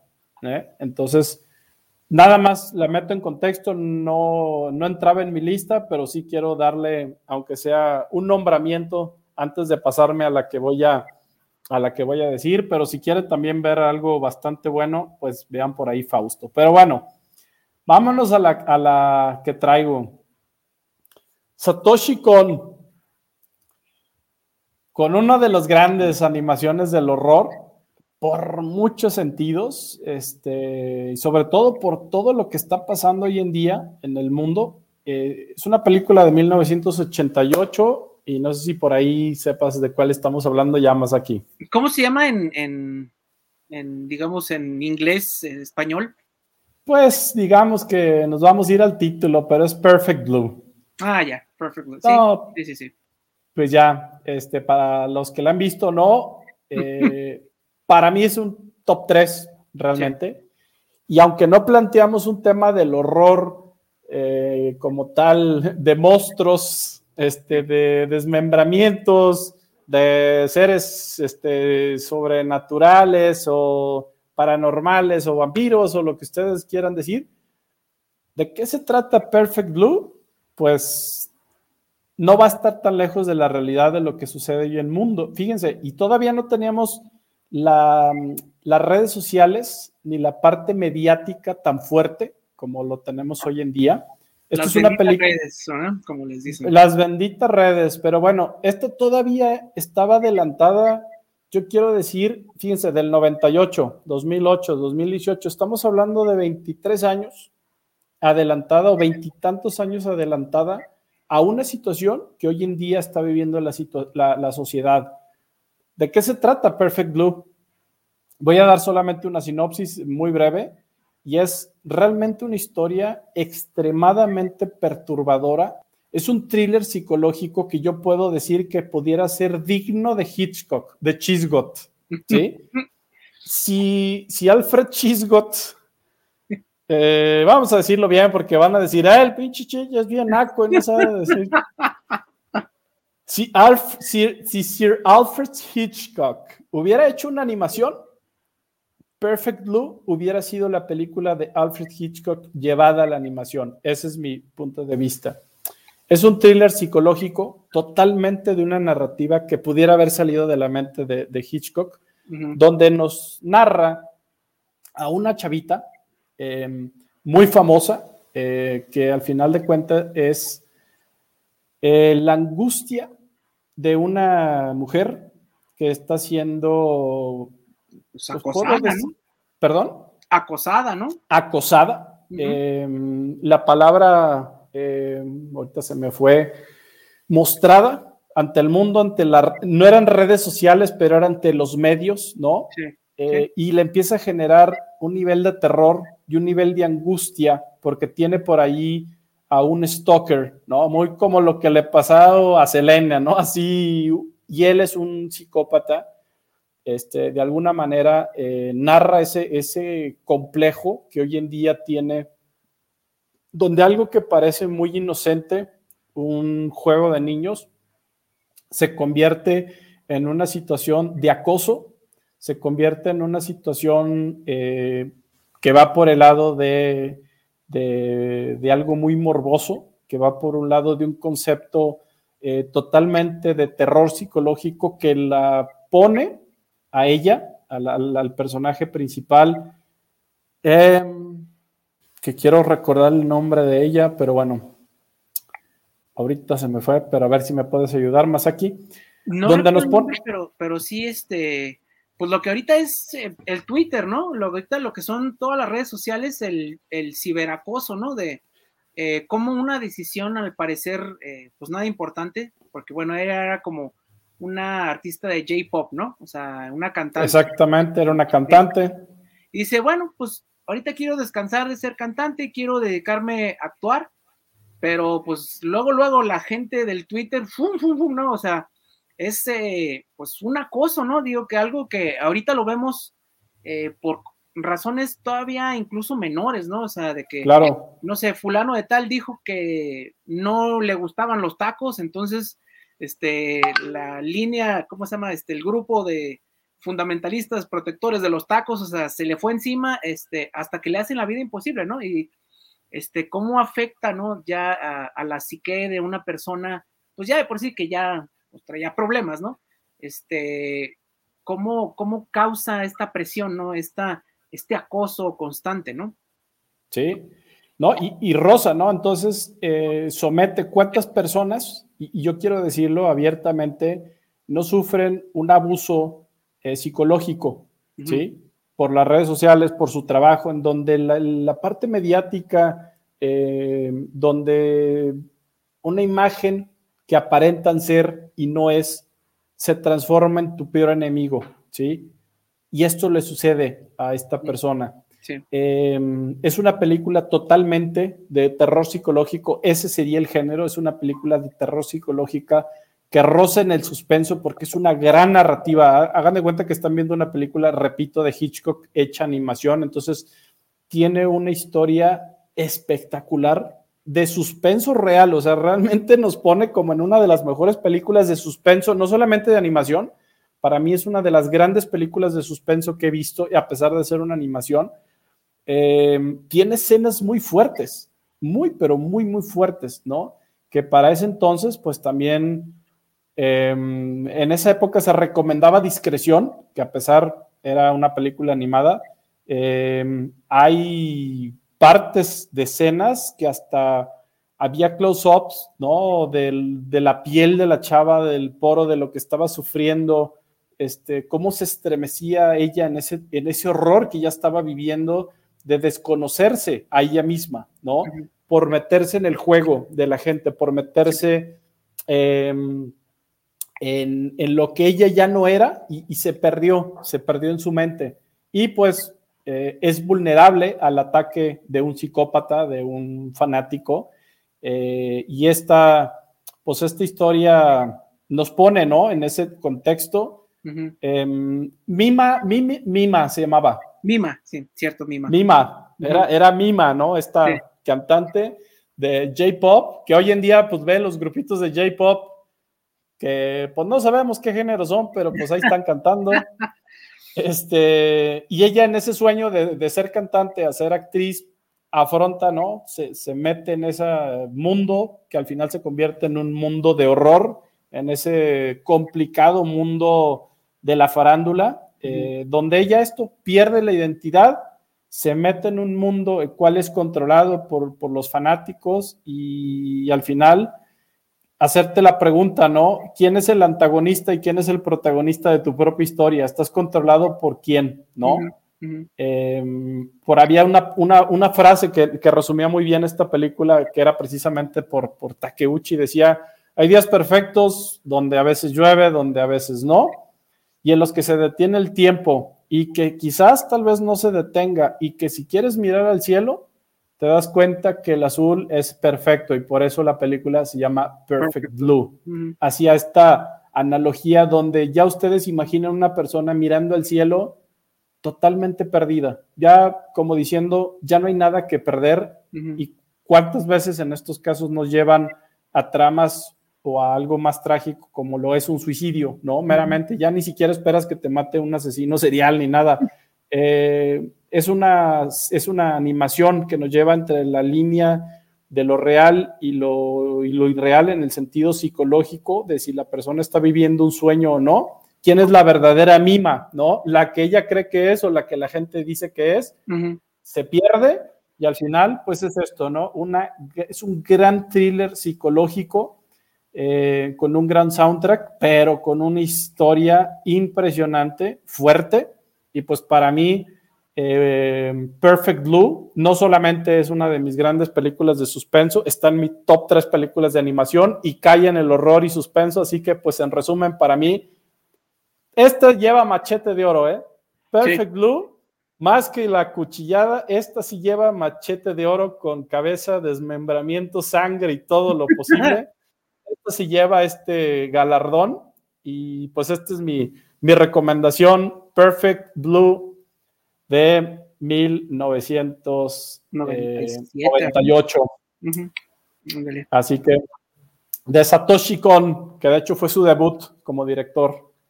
Pues esa fue mi recomendación, Masaki. ¿Tú qué? este, sí está ¿eh? en YouTube. Eh, está en YouTube, ok. A los puristas no les va a gustar mucho porque está el doblaje en inglés.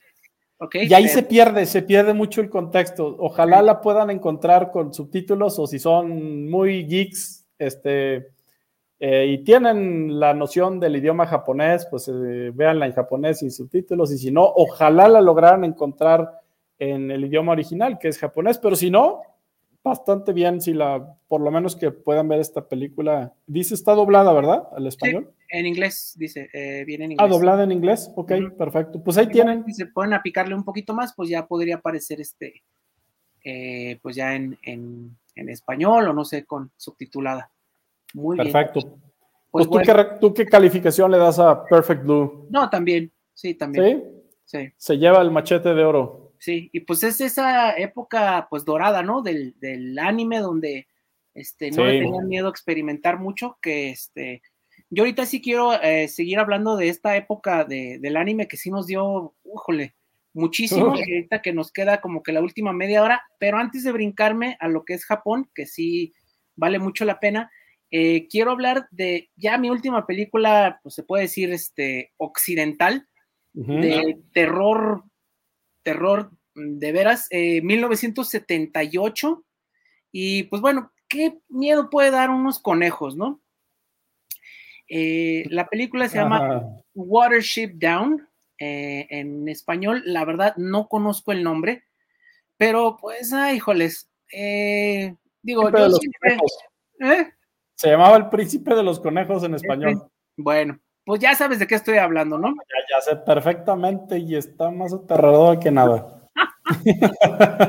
Ay, sí, digo, cuando eh, a la gente se le ocurre hacer este, historias con animales, yo siempre me pongo muy nervioso porque, bueno, si descubran a un hombre, como sea, ¿no? Se lo merecía, ¿no? Pero, este, pues ya animales, pues sí, me, da más en la tripa y bueno, pues aquí no esperen piedad de esta película, eh, pues sí habla como que la historia, pues sí está basado en un libro, ¿no? Si, si no mal recuerdo, este, pues es la historia de un pues, grupo de conejos que pues es así como, eh, como nosotros los ricos o ustedes los pobres, o, este, que es pura... era, la novela basada de, Richard Adams. Sí. Entonces, pues es un grupo de conejos, eh, ya la chequé, sí está en, en eh, YouTube, está en inglés, está en español, está completa. Si quieren sufrir, eh, pues con la pobre vida de estos animalitos, pues ahí está. Eh, la verdad es que les va como en feria y la animación es eh, sorprendentemente gráfica. Sí, hay mucha violencia. Este, pues obviamente, pues es de esas historias que nos hacen como reflexionar como sociedad, ¿no? Este, cómo a veces este, sufrimos por pues nuestros propios depredadores, pero cómo a veces nosotros mismos este, también llegamos al punto de la histeria y cómo nos matamos, ¿no? Entonces, este, la verdad, este sí es este verdadero combustible para pesadillas. Totalmente de acuerdo. Sobre todo porque, aparte, yo la recuerdo y si tú pones un estilo, pudiera ser algo de Disney, ¿no? O sea, como una animación. Cuando no hay sangre. Cuando no hay cuando, sangre. No, cuando no hay sangre, sí, porque si cuando, cuando se agarran del chongo los, los conejos, se dan hasta con la cubeta y se desmiembran y se desangran hasta todo. Este, sí. es bastante gráfica, es una, es una película. Entonces, el ponerlo en el contexto de un animal que todos lo relacionamos con mucho, pues, yo quiero decir la palabra como, como cursi, ¿no? Es el animal cursi dentro de, este mundo este, de los animales, pues el conejito es como el conejito es la parte cursi de los animales, pues ahora imagínensela en un contexto ultra violento, eh, bastante torcido eh, y muy gráfico, ¿no? O sea, muy, muy sangrienta. Aparte es una película, yo recuerdo, es una película súper sangrienta. Entonces, este... El mundo de los conejos.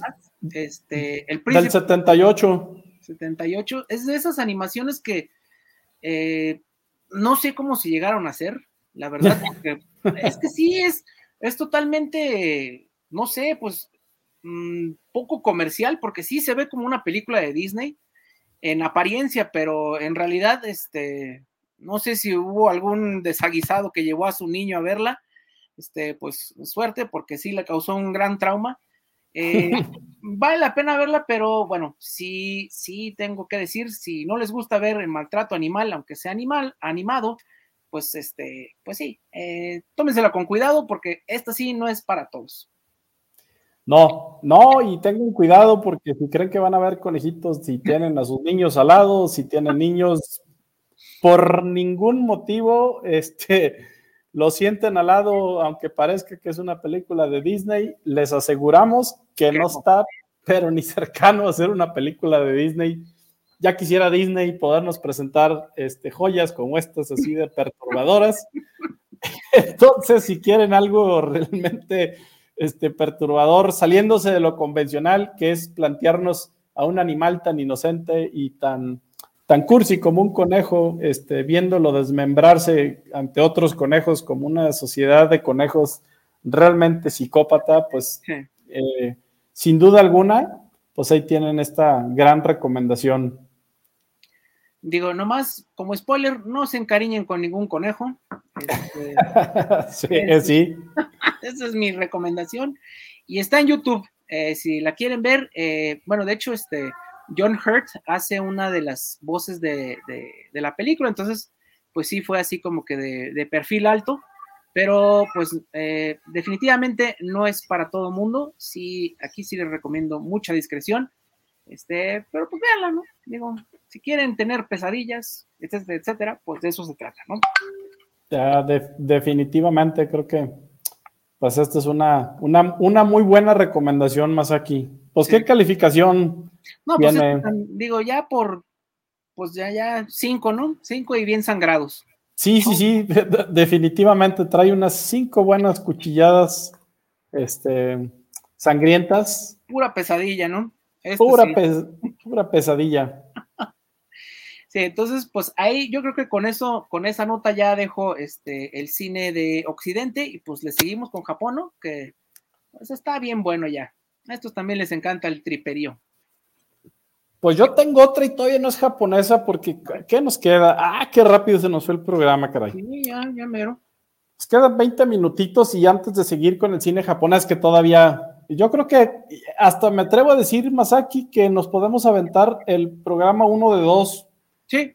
De animación, porque, porque hay mucho. Inclusive, eh, yo creo que no nos va a dar tiempo. Yo traigo cortos, cortos de animación. Y olvídense, eh, la lista es una joya, ¿eh? de verdad, cortos que el 100%, yo me atrevo a decir que el 100% los van a poder encontrar ahí en, en YouTube. Como dice el famoso escorpión dorado, en el YouTube. este, eh, lo van a encontrar. Entonces, híjole, no, no nos va a alcanzar esta, esta, este programa para darles mención a, todo este cine de horror animado. Y antes de seguir con Japón, que pues son de los reyes de la animación de horror y de lo perturbador, sí. tengo una que esta me costó trabajo conseguirla. Ahorita este, me ayuda a saber en dónde está. Una película francesa eh, del 2007, yo logré conseguir una copia, de hecho, en un viaje a Europa, este, por ahí en una tienda, eh, la pedí y me la lograron conseguir. La película se llama, el título original, no sé cómo se tradujo, pero el título original es eh, Peur, Peur du Noir, que lo quiero traducir al español como los miedos a la oscuridad o Sí, yo creería que lo, no sé si, lo, Afraid of the Dark, ¿sí? Pero bueno, ahí les va, ¿qué nos plantea? Es una serie, yo, es una serie de varias historias. Eh, los franceses pues son muy buenos para crear estas historias. Eh, está dirigida por varios, de hecho pues tiene cinco o seis directores porque cada uno dirige en una animación, eh, digamos, diferente, un poquito como el Animatrix, ¿no? Que cada uno está dirigido y cada uno tiene un estilo. Estamos hablando de, creo que eran unos cinco o seis, porque yo recuerdo son cinco o seis historias. Este, y algo dark. se, me, se me quiere regresar el nombre. Bueno, ahorita les digo el nombre, cómo está en YouTube para que lo puedan encontrar. Si no lo van a encontrar. Fears of the Dark. Fears of the Dark, ok. Este, y el título original, Peur du Noir, Peur Miedo, no del oscuro. Sí. Antes de, de, poner la película, quiero dar un contexto y es, a ver más aquí, ¿nacemos con miedo? ¿O nos da, o, nos, o el entorno nos da miedo? O sea, a ver, quiero, quiero hacer la pregunta diferente. ¿Nacemos de manera natural con miedo a la vida, con miedo a algo?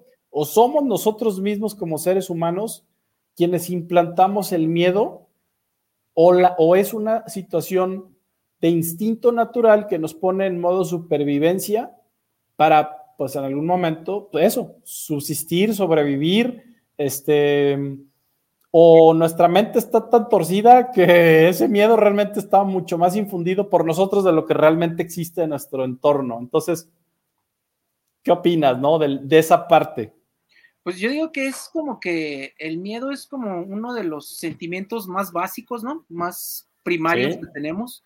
Este, pues el, el ya clásico de, de, quedarte y pelear o huir, yo creo que es como que algo que sentimos todos los seres vivientes, no nada más nosotros, ese instinto que, digo, que el miedo no es malo, ¿no? Digo, nos previene de hacer muchas estupideces, digo, de, pues es, es, sentido de, de, sobrevivencia, ¿no? A final de cuentas, si algo nos dice, oye, pues, este, ten cuidado aquí, no sé, las alturas o, eh, no sé, cientos de, fobias que hay, eh, unas sí son ya muy exageradas, muy postmodernas, podemos decirlas, pero, este, pues las básicas siempre están como... Eh, como un mecanismo, ¿no? Para protegernos de pues, lo que puede ser pues, un daño grande o severo o la muerte, ¿no? Entonces, yo creo que sí lo tenemos y yo creo que este, por eso las películas de terror nunca pasen de moda, ¿no? O sea, la eh, fórmula no falla. Las películas de vaqueros fueron y vinieron, las películas de los superhéroes ya se están yendo, este, pero películas... El horror no se va. Aquí va a estar para siempre porque es algo pues muy básico, ¿no? Muy inherente a todos los seres vivos pues como su programa Cinema Macabre, que cada vez tenemos, quiero decir orgullosamente, cada vez que nos pasan los números, superamos cuatro o cinco mil personas más que nos escuchan y les agradecemos, ¿no? Este, Y es esto, porque tocamos un tema que nunca va a terminar, ¿no? Es el miedo. Y con esto te hago otra pregunta más aquí. Eh, ¿Cuál consideras que es el miedo número uno, ¿no? Al que teme un ser humano. ¿Cuál es el, cuál crees que es el miedo número uno? Digo, hay gente que le teme a las arañas, hay gente que le teme a los ladrones, hay gente que le teme a los perros. Universalmente hablando, ¿cuál crees el, que es el número uno? Yo creo que la oscuridad, ¿no? Es la oscuridad, exactamente. Es el miedo a la oscuridad y el miedo a no saber qué hay a estar en un lugar que más allá del entorno de la oscuridad o del oscuro, el miedo que tenemos a nivel inconsciente es el miedo a no saber que existe, que hay. hay? Y entonces nuestra mente, pues ya cuando aparte si ya estás bien cochambroso como nosotros y te ponen en una penumbra, a ver, si nos ponen en un contexto en medio de, a ver, una, imagínense un sótano en estas clásicas escenas de sótano, mm. este, maloliente, con escaleras crujientes y goteras, algún olor de podredumbre, prendes un foco y imagínense todos, a ver, imagínense esta escena clásica y bajas, se te cierra la puerta, prendes el foco, explota el foco y te quedas en una oscuridad absoluta. ¿Cuál es el miedo? Si en realidad no hay nada. Pues, no hay nada. A ver. En teoría puede no haber. a ver, en teoría digamos en la vida real, ¿no? O sea, realmente nos pasa eso. Una, viene ese miedo al, a ver, este, este, este terror que nos infundimos a la oscuridad total, pero sobre todo a no saber si hay algo y te empiezas a imaginar que entonces sí hay algo. o que si te pasa una corriente de aire y ay, ya me tocó el chamuco y ya me se cayó algo y y ya salió por ahí la niña de ojos este, de botón. Y les voy a dar una estadística. Bajo un estudio eh, de, psicológico, resulta que los niños entre 5 y 12 años y a veces más difícilmente pierden el miedo a la oscuridad, ¿sí? Y todos estos miedos están reflejados por preocupaciones de la infancia, por ideas, por imaginación, pero es particularmente el miedo a la oscuridad o el miedo a quedarse solos y estar vulnerables dentro de la oscuridad como el terror o el miedo número uno de la historia, ¿sí? Que entre esta edad es donde nace el miedo a la oscuridad y el miedo a lo que no podemos ver, cosa que por, o sea, digamos, años después, y ya estamos bien peludotes, y resulta que nos ponen en esa situación y nos vuelve a dar miedo. Y, el que me diga que no, y está en un bosque y le agarra la oscuridad, la penumbra total, y empieza a escuchar cosas, aunque realmente tal vez no le pase nada, ese miedo, ese terror y la forma de estar en un punto donde tu mente es tu peor enemigo, ese miedo a la oscuridad, ese es el contexto para platicarles de una manera muy breve porque no nos va a dar miedo, eh, miedo, sí nos va a dar miedo. Miren, hasta ya me estoy poniendo en penumbra. De esta animación, precisamente que se llama Peur du Noir, que nos plantea ese miedo a la oscuridad. Entonces, estos seis, siete grandes directores en una historia muy breve, es una gran, pero gran película con pequeñas historias cortas, donde eh, nos plantea este tema el, hombre, ¿no? Lo que más teme el hombre es la oscuridad, ¿no? Ya no saber qué es lo que hay detrás. Y nos narra estas historias que tenemos que nos trasladan a un plano estético de mucho sonido. Es una película auditiva con muchos efectos de bosque, efectos de ruidos de madera, efectos de lluvia, efectos de voces, el clásico, ¿no? El clásico efecto del búho, ¿no? Este, que ya es un icono, escuchar un búho en la oscuridad representa este, este ambiente, ¿no? De, la oscuridad. Y, por ejemplo, hay una historia que, ya que la, puedan ver, eh, una de ellas tiene, em, para mí, gráficamente hablando, sobre todo, y la historia em, eh, no me acuerdo si es la primera o la segunda precisamente, es un hombre que está, que, que, se queda atrapado entre caminos, entre senderos, mm.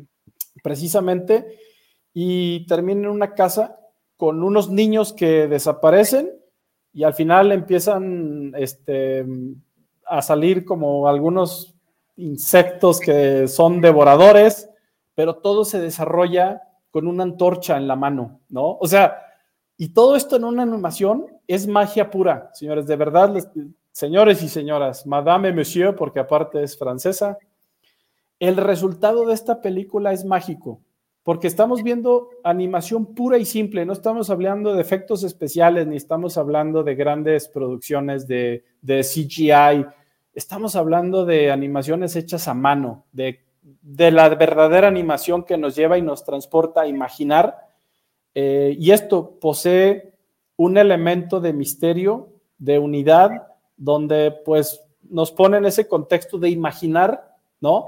De el miedo a la oscuridad, de imaginar el miedo de lo que no podemos ver. Y pues esa es mi, mi recomendación, Masaki, total y completamente recomendada. No llega a un machete de oro, pero totalmente es una película que merece cinco cuchilladas bien sangrientas y por ahí sí la pueden encontrar, Peur du Noir o eh, Afraid of the Dark, como... Fears of the Dark. Fears of the Dark, y creo que la, la, S, por alguna razón, creo que la marcan así como en un paréntesis. Paréntesis, ajá. Sí, como en un corchete. Sí está en, en, YouTube, está completa, una hora veinte. Exacto. No sé si está en francés, este, la verdad no sabría decirles porque nomás tengo aquí el video, pero sí está. Si les interesa, digo, con, con el nombre se llama Fears of the Dark, ya lo pueden buscar y ya este, con su idioma, pero bueno, no sé si sea mucho de diálogo, me imagino que es más visual. Es visual, es prácticamente no hay diálogo en esta película. Entonces, pues si quieren, ahí está, en el idioma, en el idioma original, pues, ahí está, digo, si, si creo que va a ser el tipo de película que creo que va a ser, no necesita mucho no, ni necesitan eh, parlez-vous français, monsieur. Ahí está. Pues bueno. Así que, pues ahí tienen esta mi última recomendación para dejarle al final el cierre a Masaki. Se llama Temores en la Oscuridad o Fears of the Dark, o en su título original, Peur du Noir, de varios directores, no los puedo mencionar todos, eh, francesa, que nos plantean este miedo universal de el terror o el miedo a lo que no podemos ver a la oscuridad. Así que pues esa es, esa es mi última recomendación más aquí. Pues yo quiero dar así como que rapidísimas, este, como le dicen en, los videos del YouTube, este, como el, eh, las menciones honoríficas, ¿no? Este, ya dijiste que pues la semana que entra la vamos a seguir, entonces pues igual así como que rapidísimo eh, nombrar unas tres porque todavía nos quedan como unos 10 minutitos. Eh, una que es, curiosamente, es un anime basado en un manga de el mismo creador de Massinger Z, para los que ya están de este lado del, charco como nosotros, ¿no? De la, de la edad, este, se acordarán mucho de Massinger Z. El, eh, Mazinga. Mazinga, sí. Este, Mazinga. El mangaka se llama Gonagai y aparte de hacer Massinger, hizo muchos otros personajes y uno de estos se llama Devilman.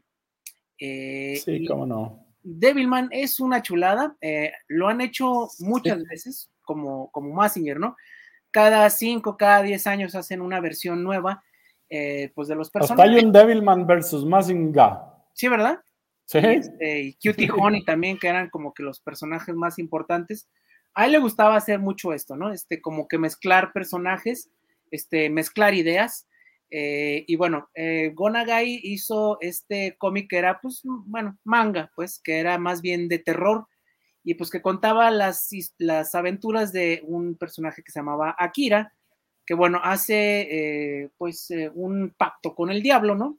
Y pues lo que se supone que va a ser como que le va a dar superpoderes, porque es como esta fórmula del superhéroe, pues rápidamente se transforma en un festival de gore, ¿no? Este, yo en específico de la que estoy hablando es una que fue como a los ochentas, no recuerdo bien en qué año, pero es todavía esta animación pues muy clásica, ¿no? De la época dorada de, del, anime, donde son así como, como le llaman ovas, ¿no? Son como las ovas, ajá. Este, capitulitos cortitos, ¿no? Que adaptaban, eh, pero que bueno, siempre se encontraba con un monstruo peor que el anterior y pues a veces el mismo protagonista era más monstruoso que, que, pues, los otros, ¿no? Entonces, este, Devilman, hay versiones más nuevas que ahorita están en la N roja, que pues también como que continúan o modernizan o este, actualizan el, el mito de Devilman. Y pues la verdad no hay pierde, ¿no? Ya las nuevas sí ya tienen más CGI. Este, a mí la que me gusta mucho es esta de los, de los ochentas, que la verdad no recuerdo muy bien el año, pero sí nos cuenta como que el origen, ¿no? Este, el origen de Devilman y como que los primeros cuatro o cinco este, casos. Y pues bueno, aquí también va a ser un festival de tripas y sangre, mucha sangre, muchísima, este, pero no sé, es este mensaje, ¿no? Este, digo, al final de cuentas es el mismo escritor de Massinger, que siempre como que detrás del monstruo, del robot gigante, como que siempre estaba ese elemento humano, ¿no? Que era lo que diferenciaba las historias de, de Gonagai. Sí, no, inclusive polémico siempre, ¿no? Devilman. ¿Qué? Súper polémico, eh, una animación que siempre em, remarca no solamente el gore a su máxima expresión, eh, la sangre siempre es factor, pero pero bueno, este, este gran personaje también ya icónico, em, siempre relacionado con el tema inclusive sexual, ¿no? Sí, sí, sí. Muchos lo consideran hasta cierto nivel no por, ¿no? Sí. Eh, raya el no por, raya, obviamente, pues ni siquiera la violencia es así, el, está en el ADN, este, pero tiene muchos elementos, o sea, tiene unos elementos medio no por, tiene elementos sexuales, eh, de drogas, este, demonios, eh, híjole. A ver, pues, ¿cuántos elementos no conjunta Devilman, no? Sí, pues de hecho este a Gonagai, pues sí, también se le considera en otras obras, pues ya más bien este, un artista de hentai, ¿no? Que, que el hentai, pues es, pues el... El, género, no por... ¿no? El, sí, ya Así lo decimos, pues el hentai sí se le considera un este, mangaka hentai en algunos títulos, y bueno, pues le gusta, ¿no? Le gusta la sangre, le gusta el sexo, hay muchos desnudos, hay muchas tripas. El este, sexo. Eh, pues vale la pena, ¿no? Este, echarle. Totalmente. ¿Cuál les recomiendas así para el que no está tan familiarizado? Porque, ojo, en la N roja se van a encontrar algunas de Devilman, ya de las más recientes, no sé si todas, pero tienen la compilación de Devilman en la N roja de la plataforma. Yo hace poco vi la de Cry Baby. ¿Y qué tal? ¿Cómo está? Va bastante buena. Muy totalmente recomendada. A ver, es un poquito la clásica del, del fan core del de Devilman. Ah, eso ya es para, ya sabes, la clásica de esto ya es para el, es el, el pop de Devilman para vender a, net, a la N roja. Este, se pone, se prostituye Devilman. A mí, a mí sí me gustó, porque aparte ya cuenta con una calidad este, de, animación de, muchísima producción. Sí. Este, y fue la última que, me, que, vi ahí en, en la N roja, este, se llama Devilman Cry Baby. Pero sí hay este, varias, ¿no?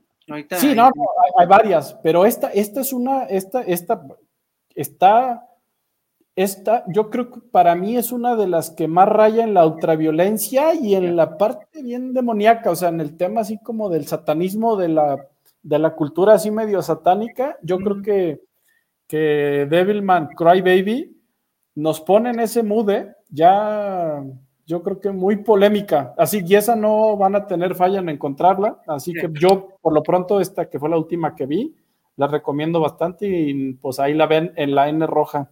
Sí, si quieren, este, pues echarse todas, digo, porque sí, como que vuelven a contar otra vez la historia, ¿no? Desde el, desde el inicio. Yo hablaba más bien de la de los ochentas, pero también digo, está más fácil encontrar estas nuevas, ¿no? Y pues sí, la animación para estándares modernos está pues más bien lograda, ¿no? Está mejor producida. Este, otra que quiero mencionar, eh, bueno, este también, pues sí, le doy todos los cuchillazos del mundo. Sí, totalmente. Se merece sus cinco cuchillazos bien sangrientos. No hay pierde. no, no hay pierde. Con otra que también, ahí esta sí está bien terrorifiquísima, que se llama Wicked City.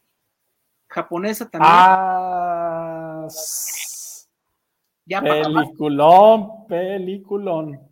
Wicked City, que es este, pues bueno, de la época dorada de eh, el, ah, del anime. Eh, ha de ser como 80, ¿no? Si no me equivoco. finales de los 80, 87, 88, sí. Y bueno, aquí pues eh, otra vez mucha violencia, mucho sexo, este, muchas cosas que ya ahorita no pasarían los sensores porque pues sí, las historias son un poquito más este, machistas, este, etcétera, etcétera.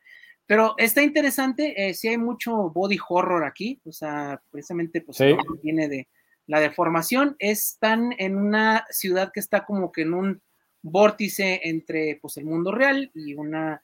Este, y los demonios, ¿no? Una dimensión demoníaca. Una dimensión de demonios, sí.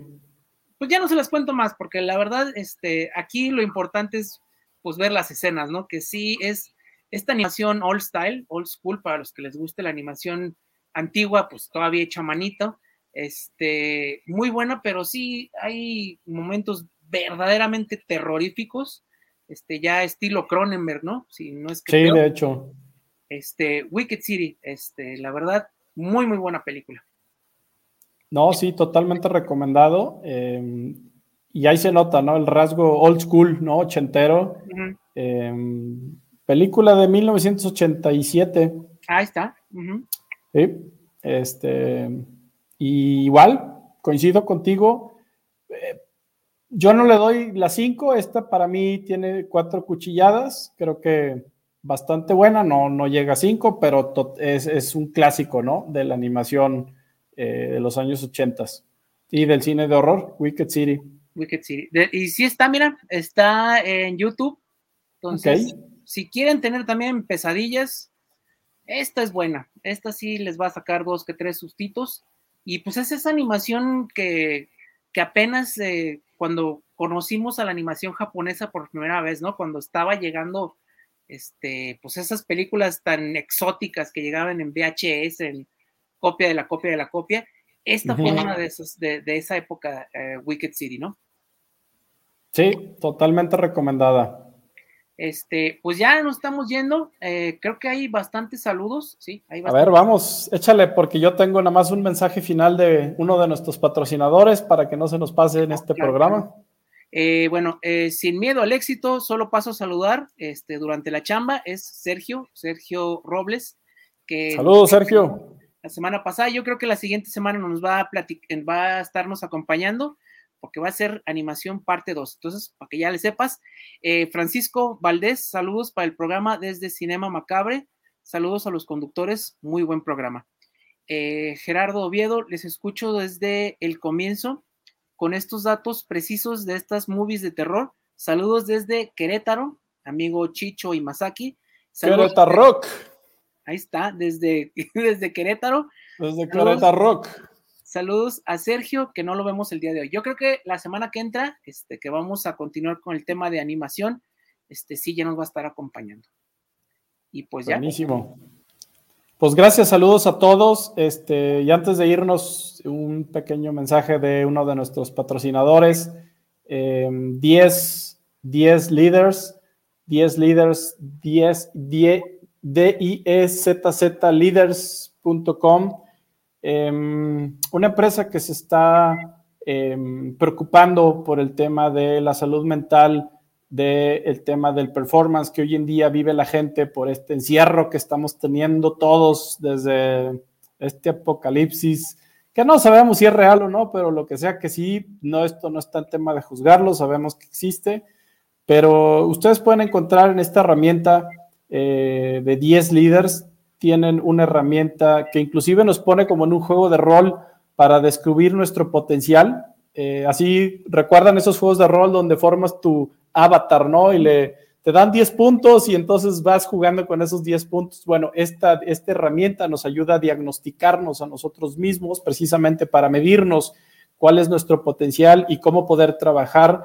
En 15 minutos tenemos este diagnóstico. Eh, es increíble, yo lo hice y nos muestra, a mí me describe con más de un 95% y los asesores de 10, ¿no? Nos ponen en un contexto para, eh, elevar y potenciar este talento, ¿no? Salirnos de repente de esta em, eh, enfermedad mundial que nos pone, ¿no? En este encierro. Entonces, pues 10 en esta herramienta, su plataforma que se llama SEI, Z-E-E-I.io, em, nos pone en este contexto, nos ayuda precisamente a un desarrollo personal de una manera inclusive puedo decir divertida para podernos eh, ayudar y desarrollar a nosotros mismos. Así que pues gracias a 10 Leaders y 6 en su plataforma eh, con mucha tecnología de inteligencia artificial para medirnos y sobre todo para potenciar nuestro talento. Gracias a nuestro patrocinador. Y pues bueno, Masaki, nos despedimos. Se me pasó, pero volando este programa. Me encantó. Gracias a todos los que nos escuchan. Yo desde un ambiente ya bastante macabro, como se podrán dar cuenta, parece que estoy filmando la de la bruja de Blair aquí atrás desde Chapala. Eh, pues un abrazo, un saludo para todos y así como mi entorno eh, macabro, pues que tengan una feliz, eh, oscura y misteriosa noche desde los estudios de Cinema Macabre, su amigo El Chich. Y Masaki, nos vemos la próxima porque va a ser animación parte 2. Buenas noches, macabres. Buenas noches.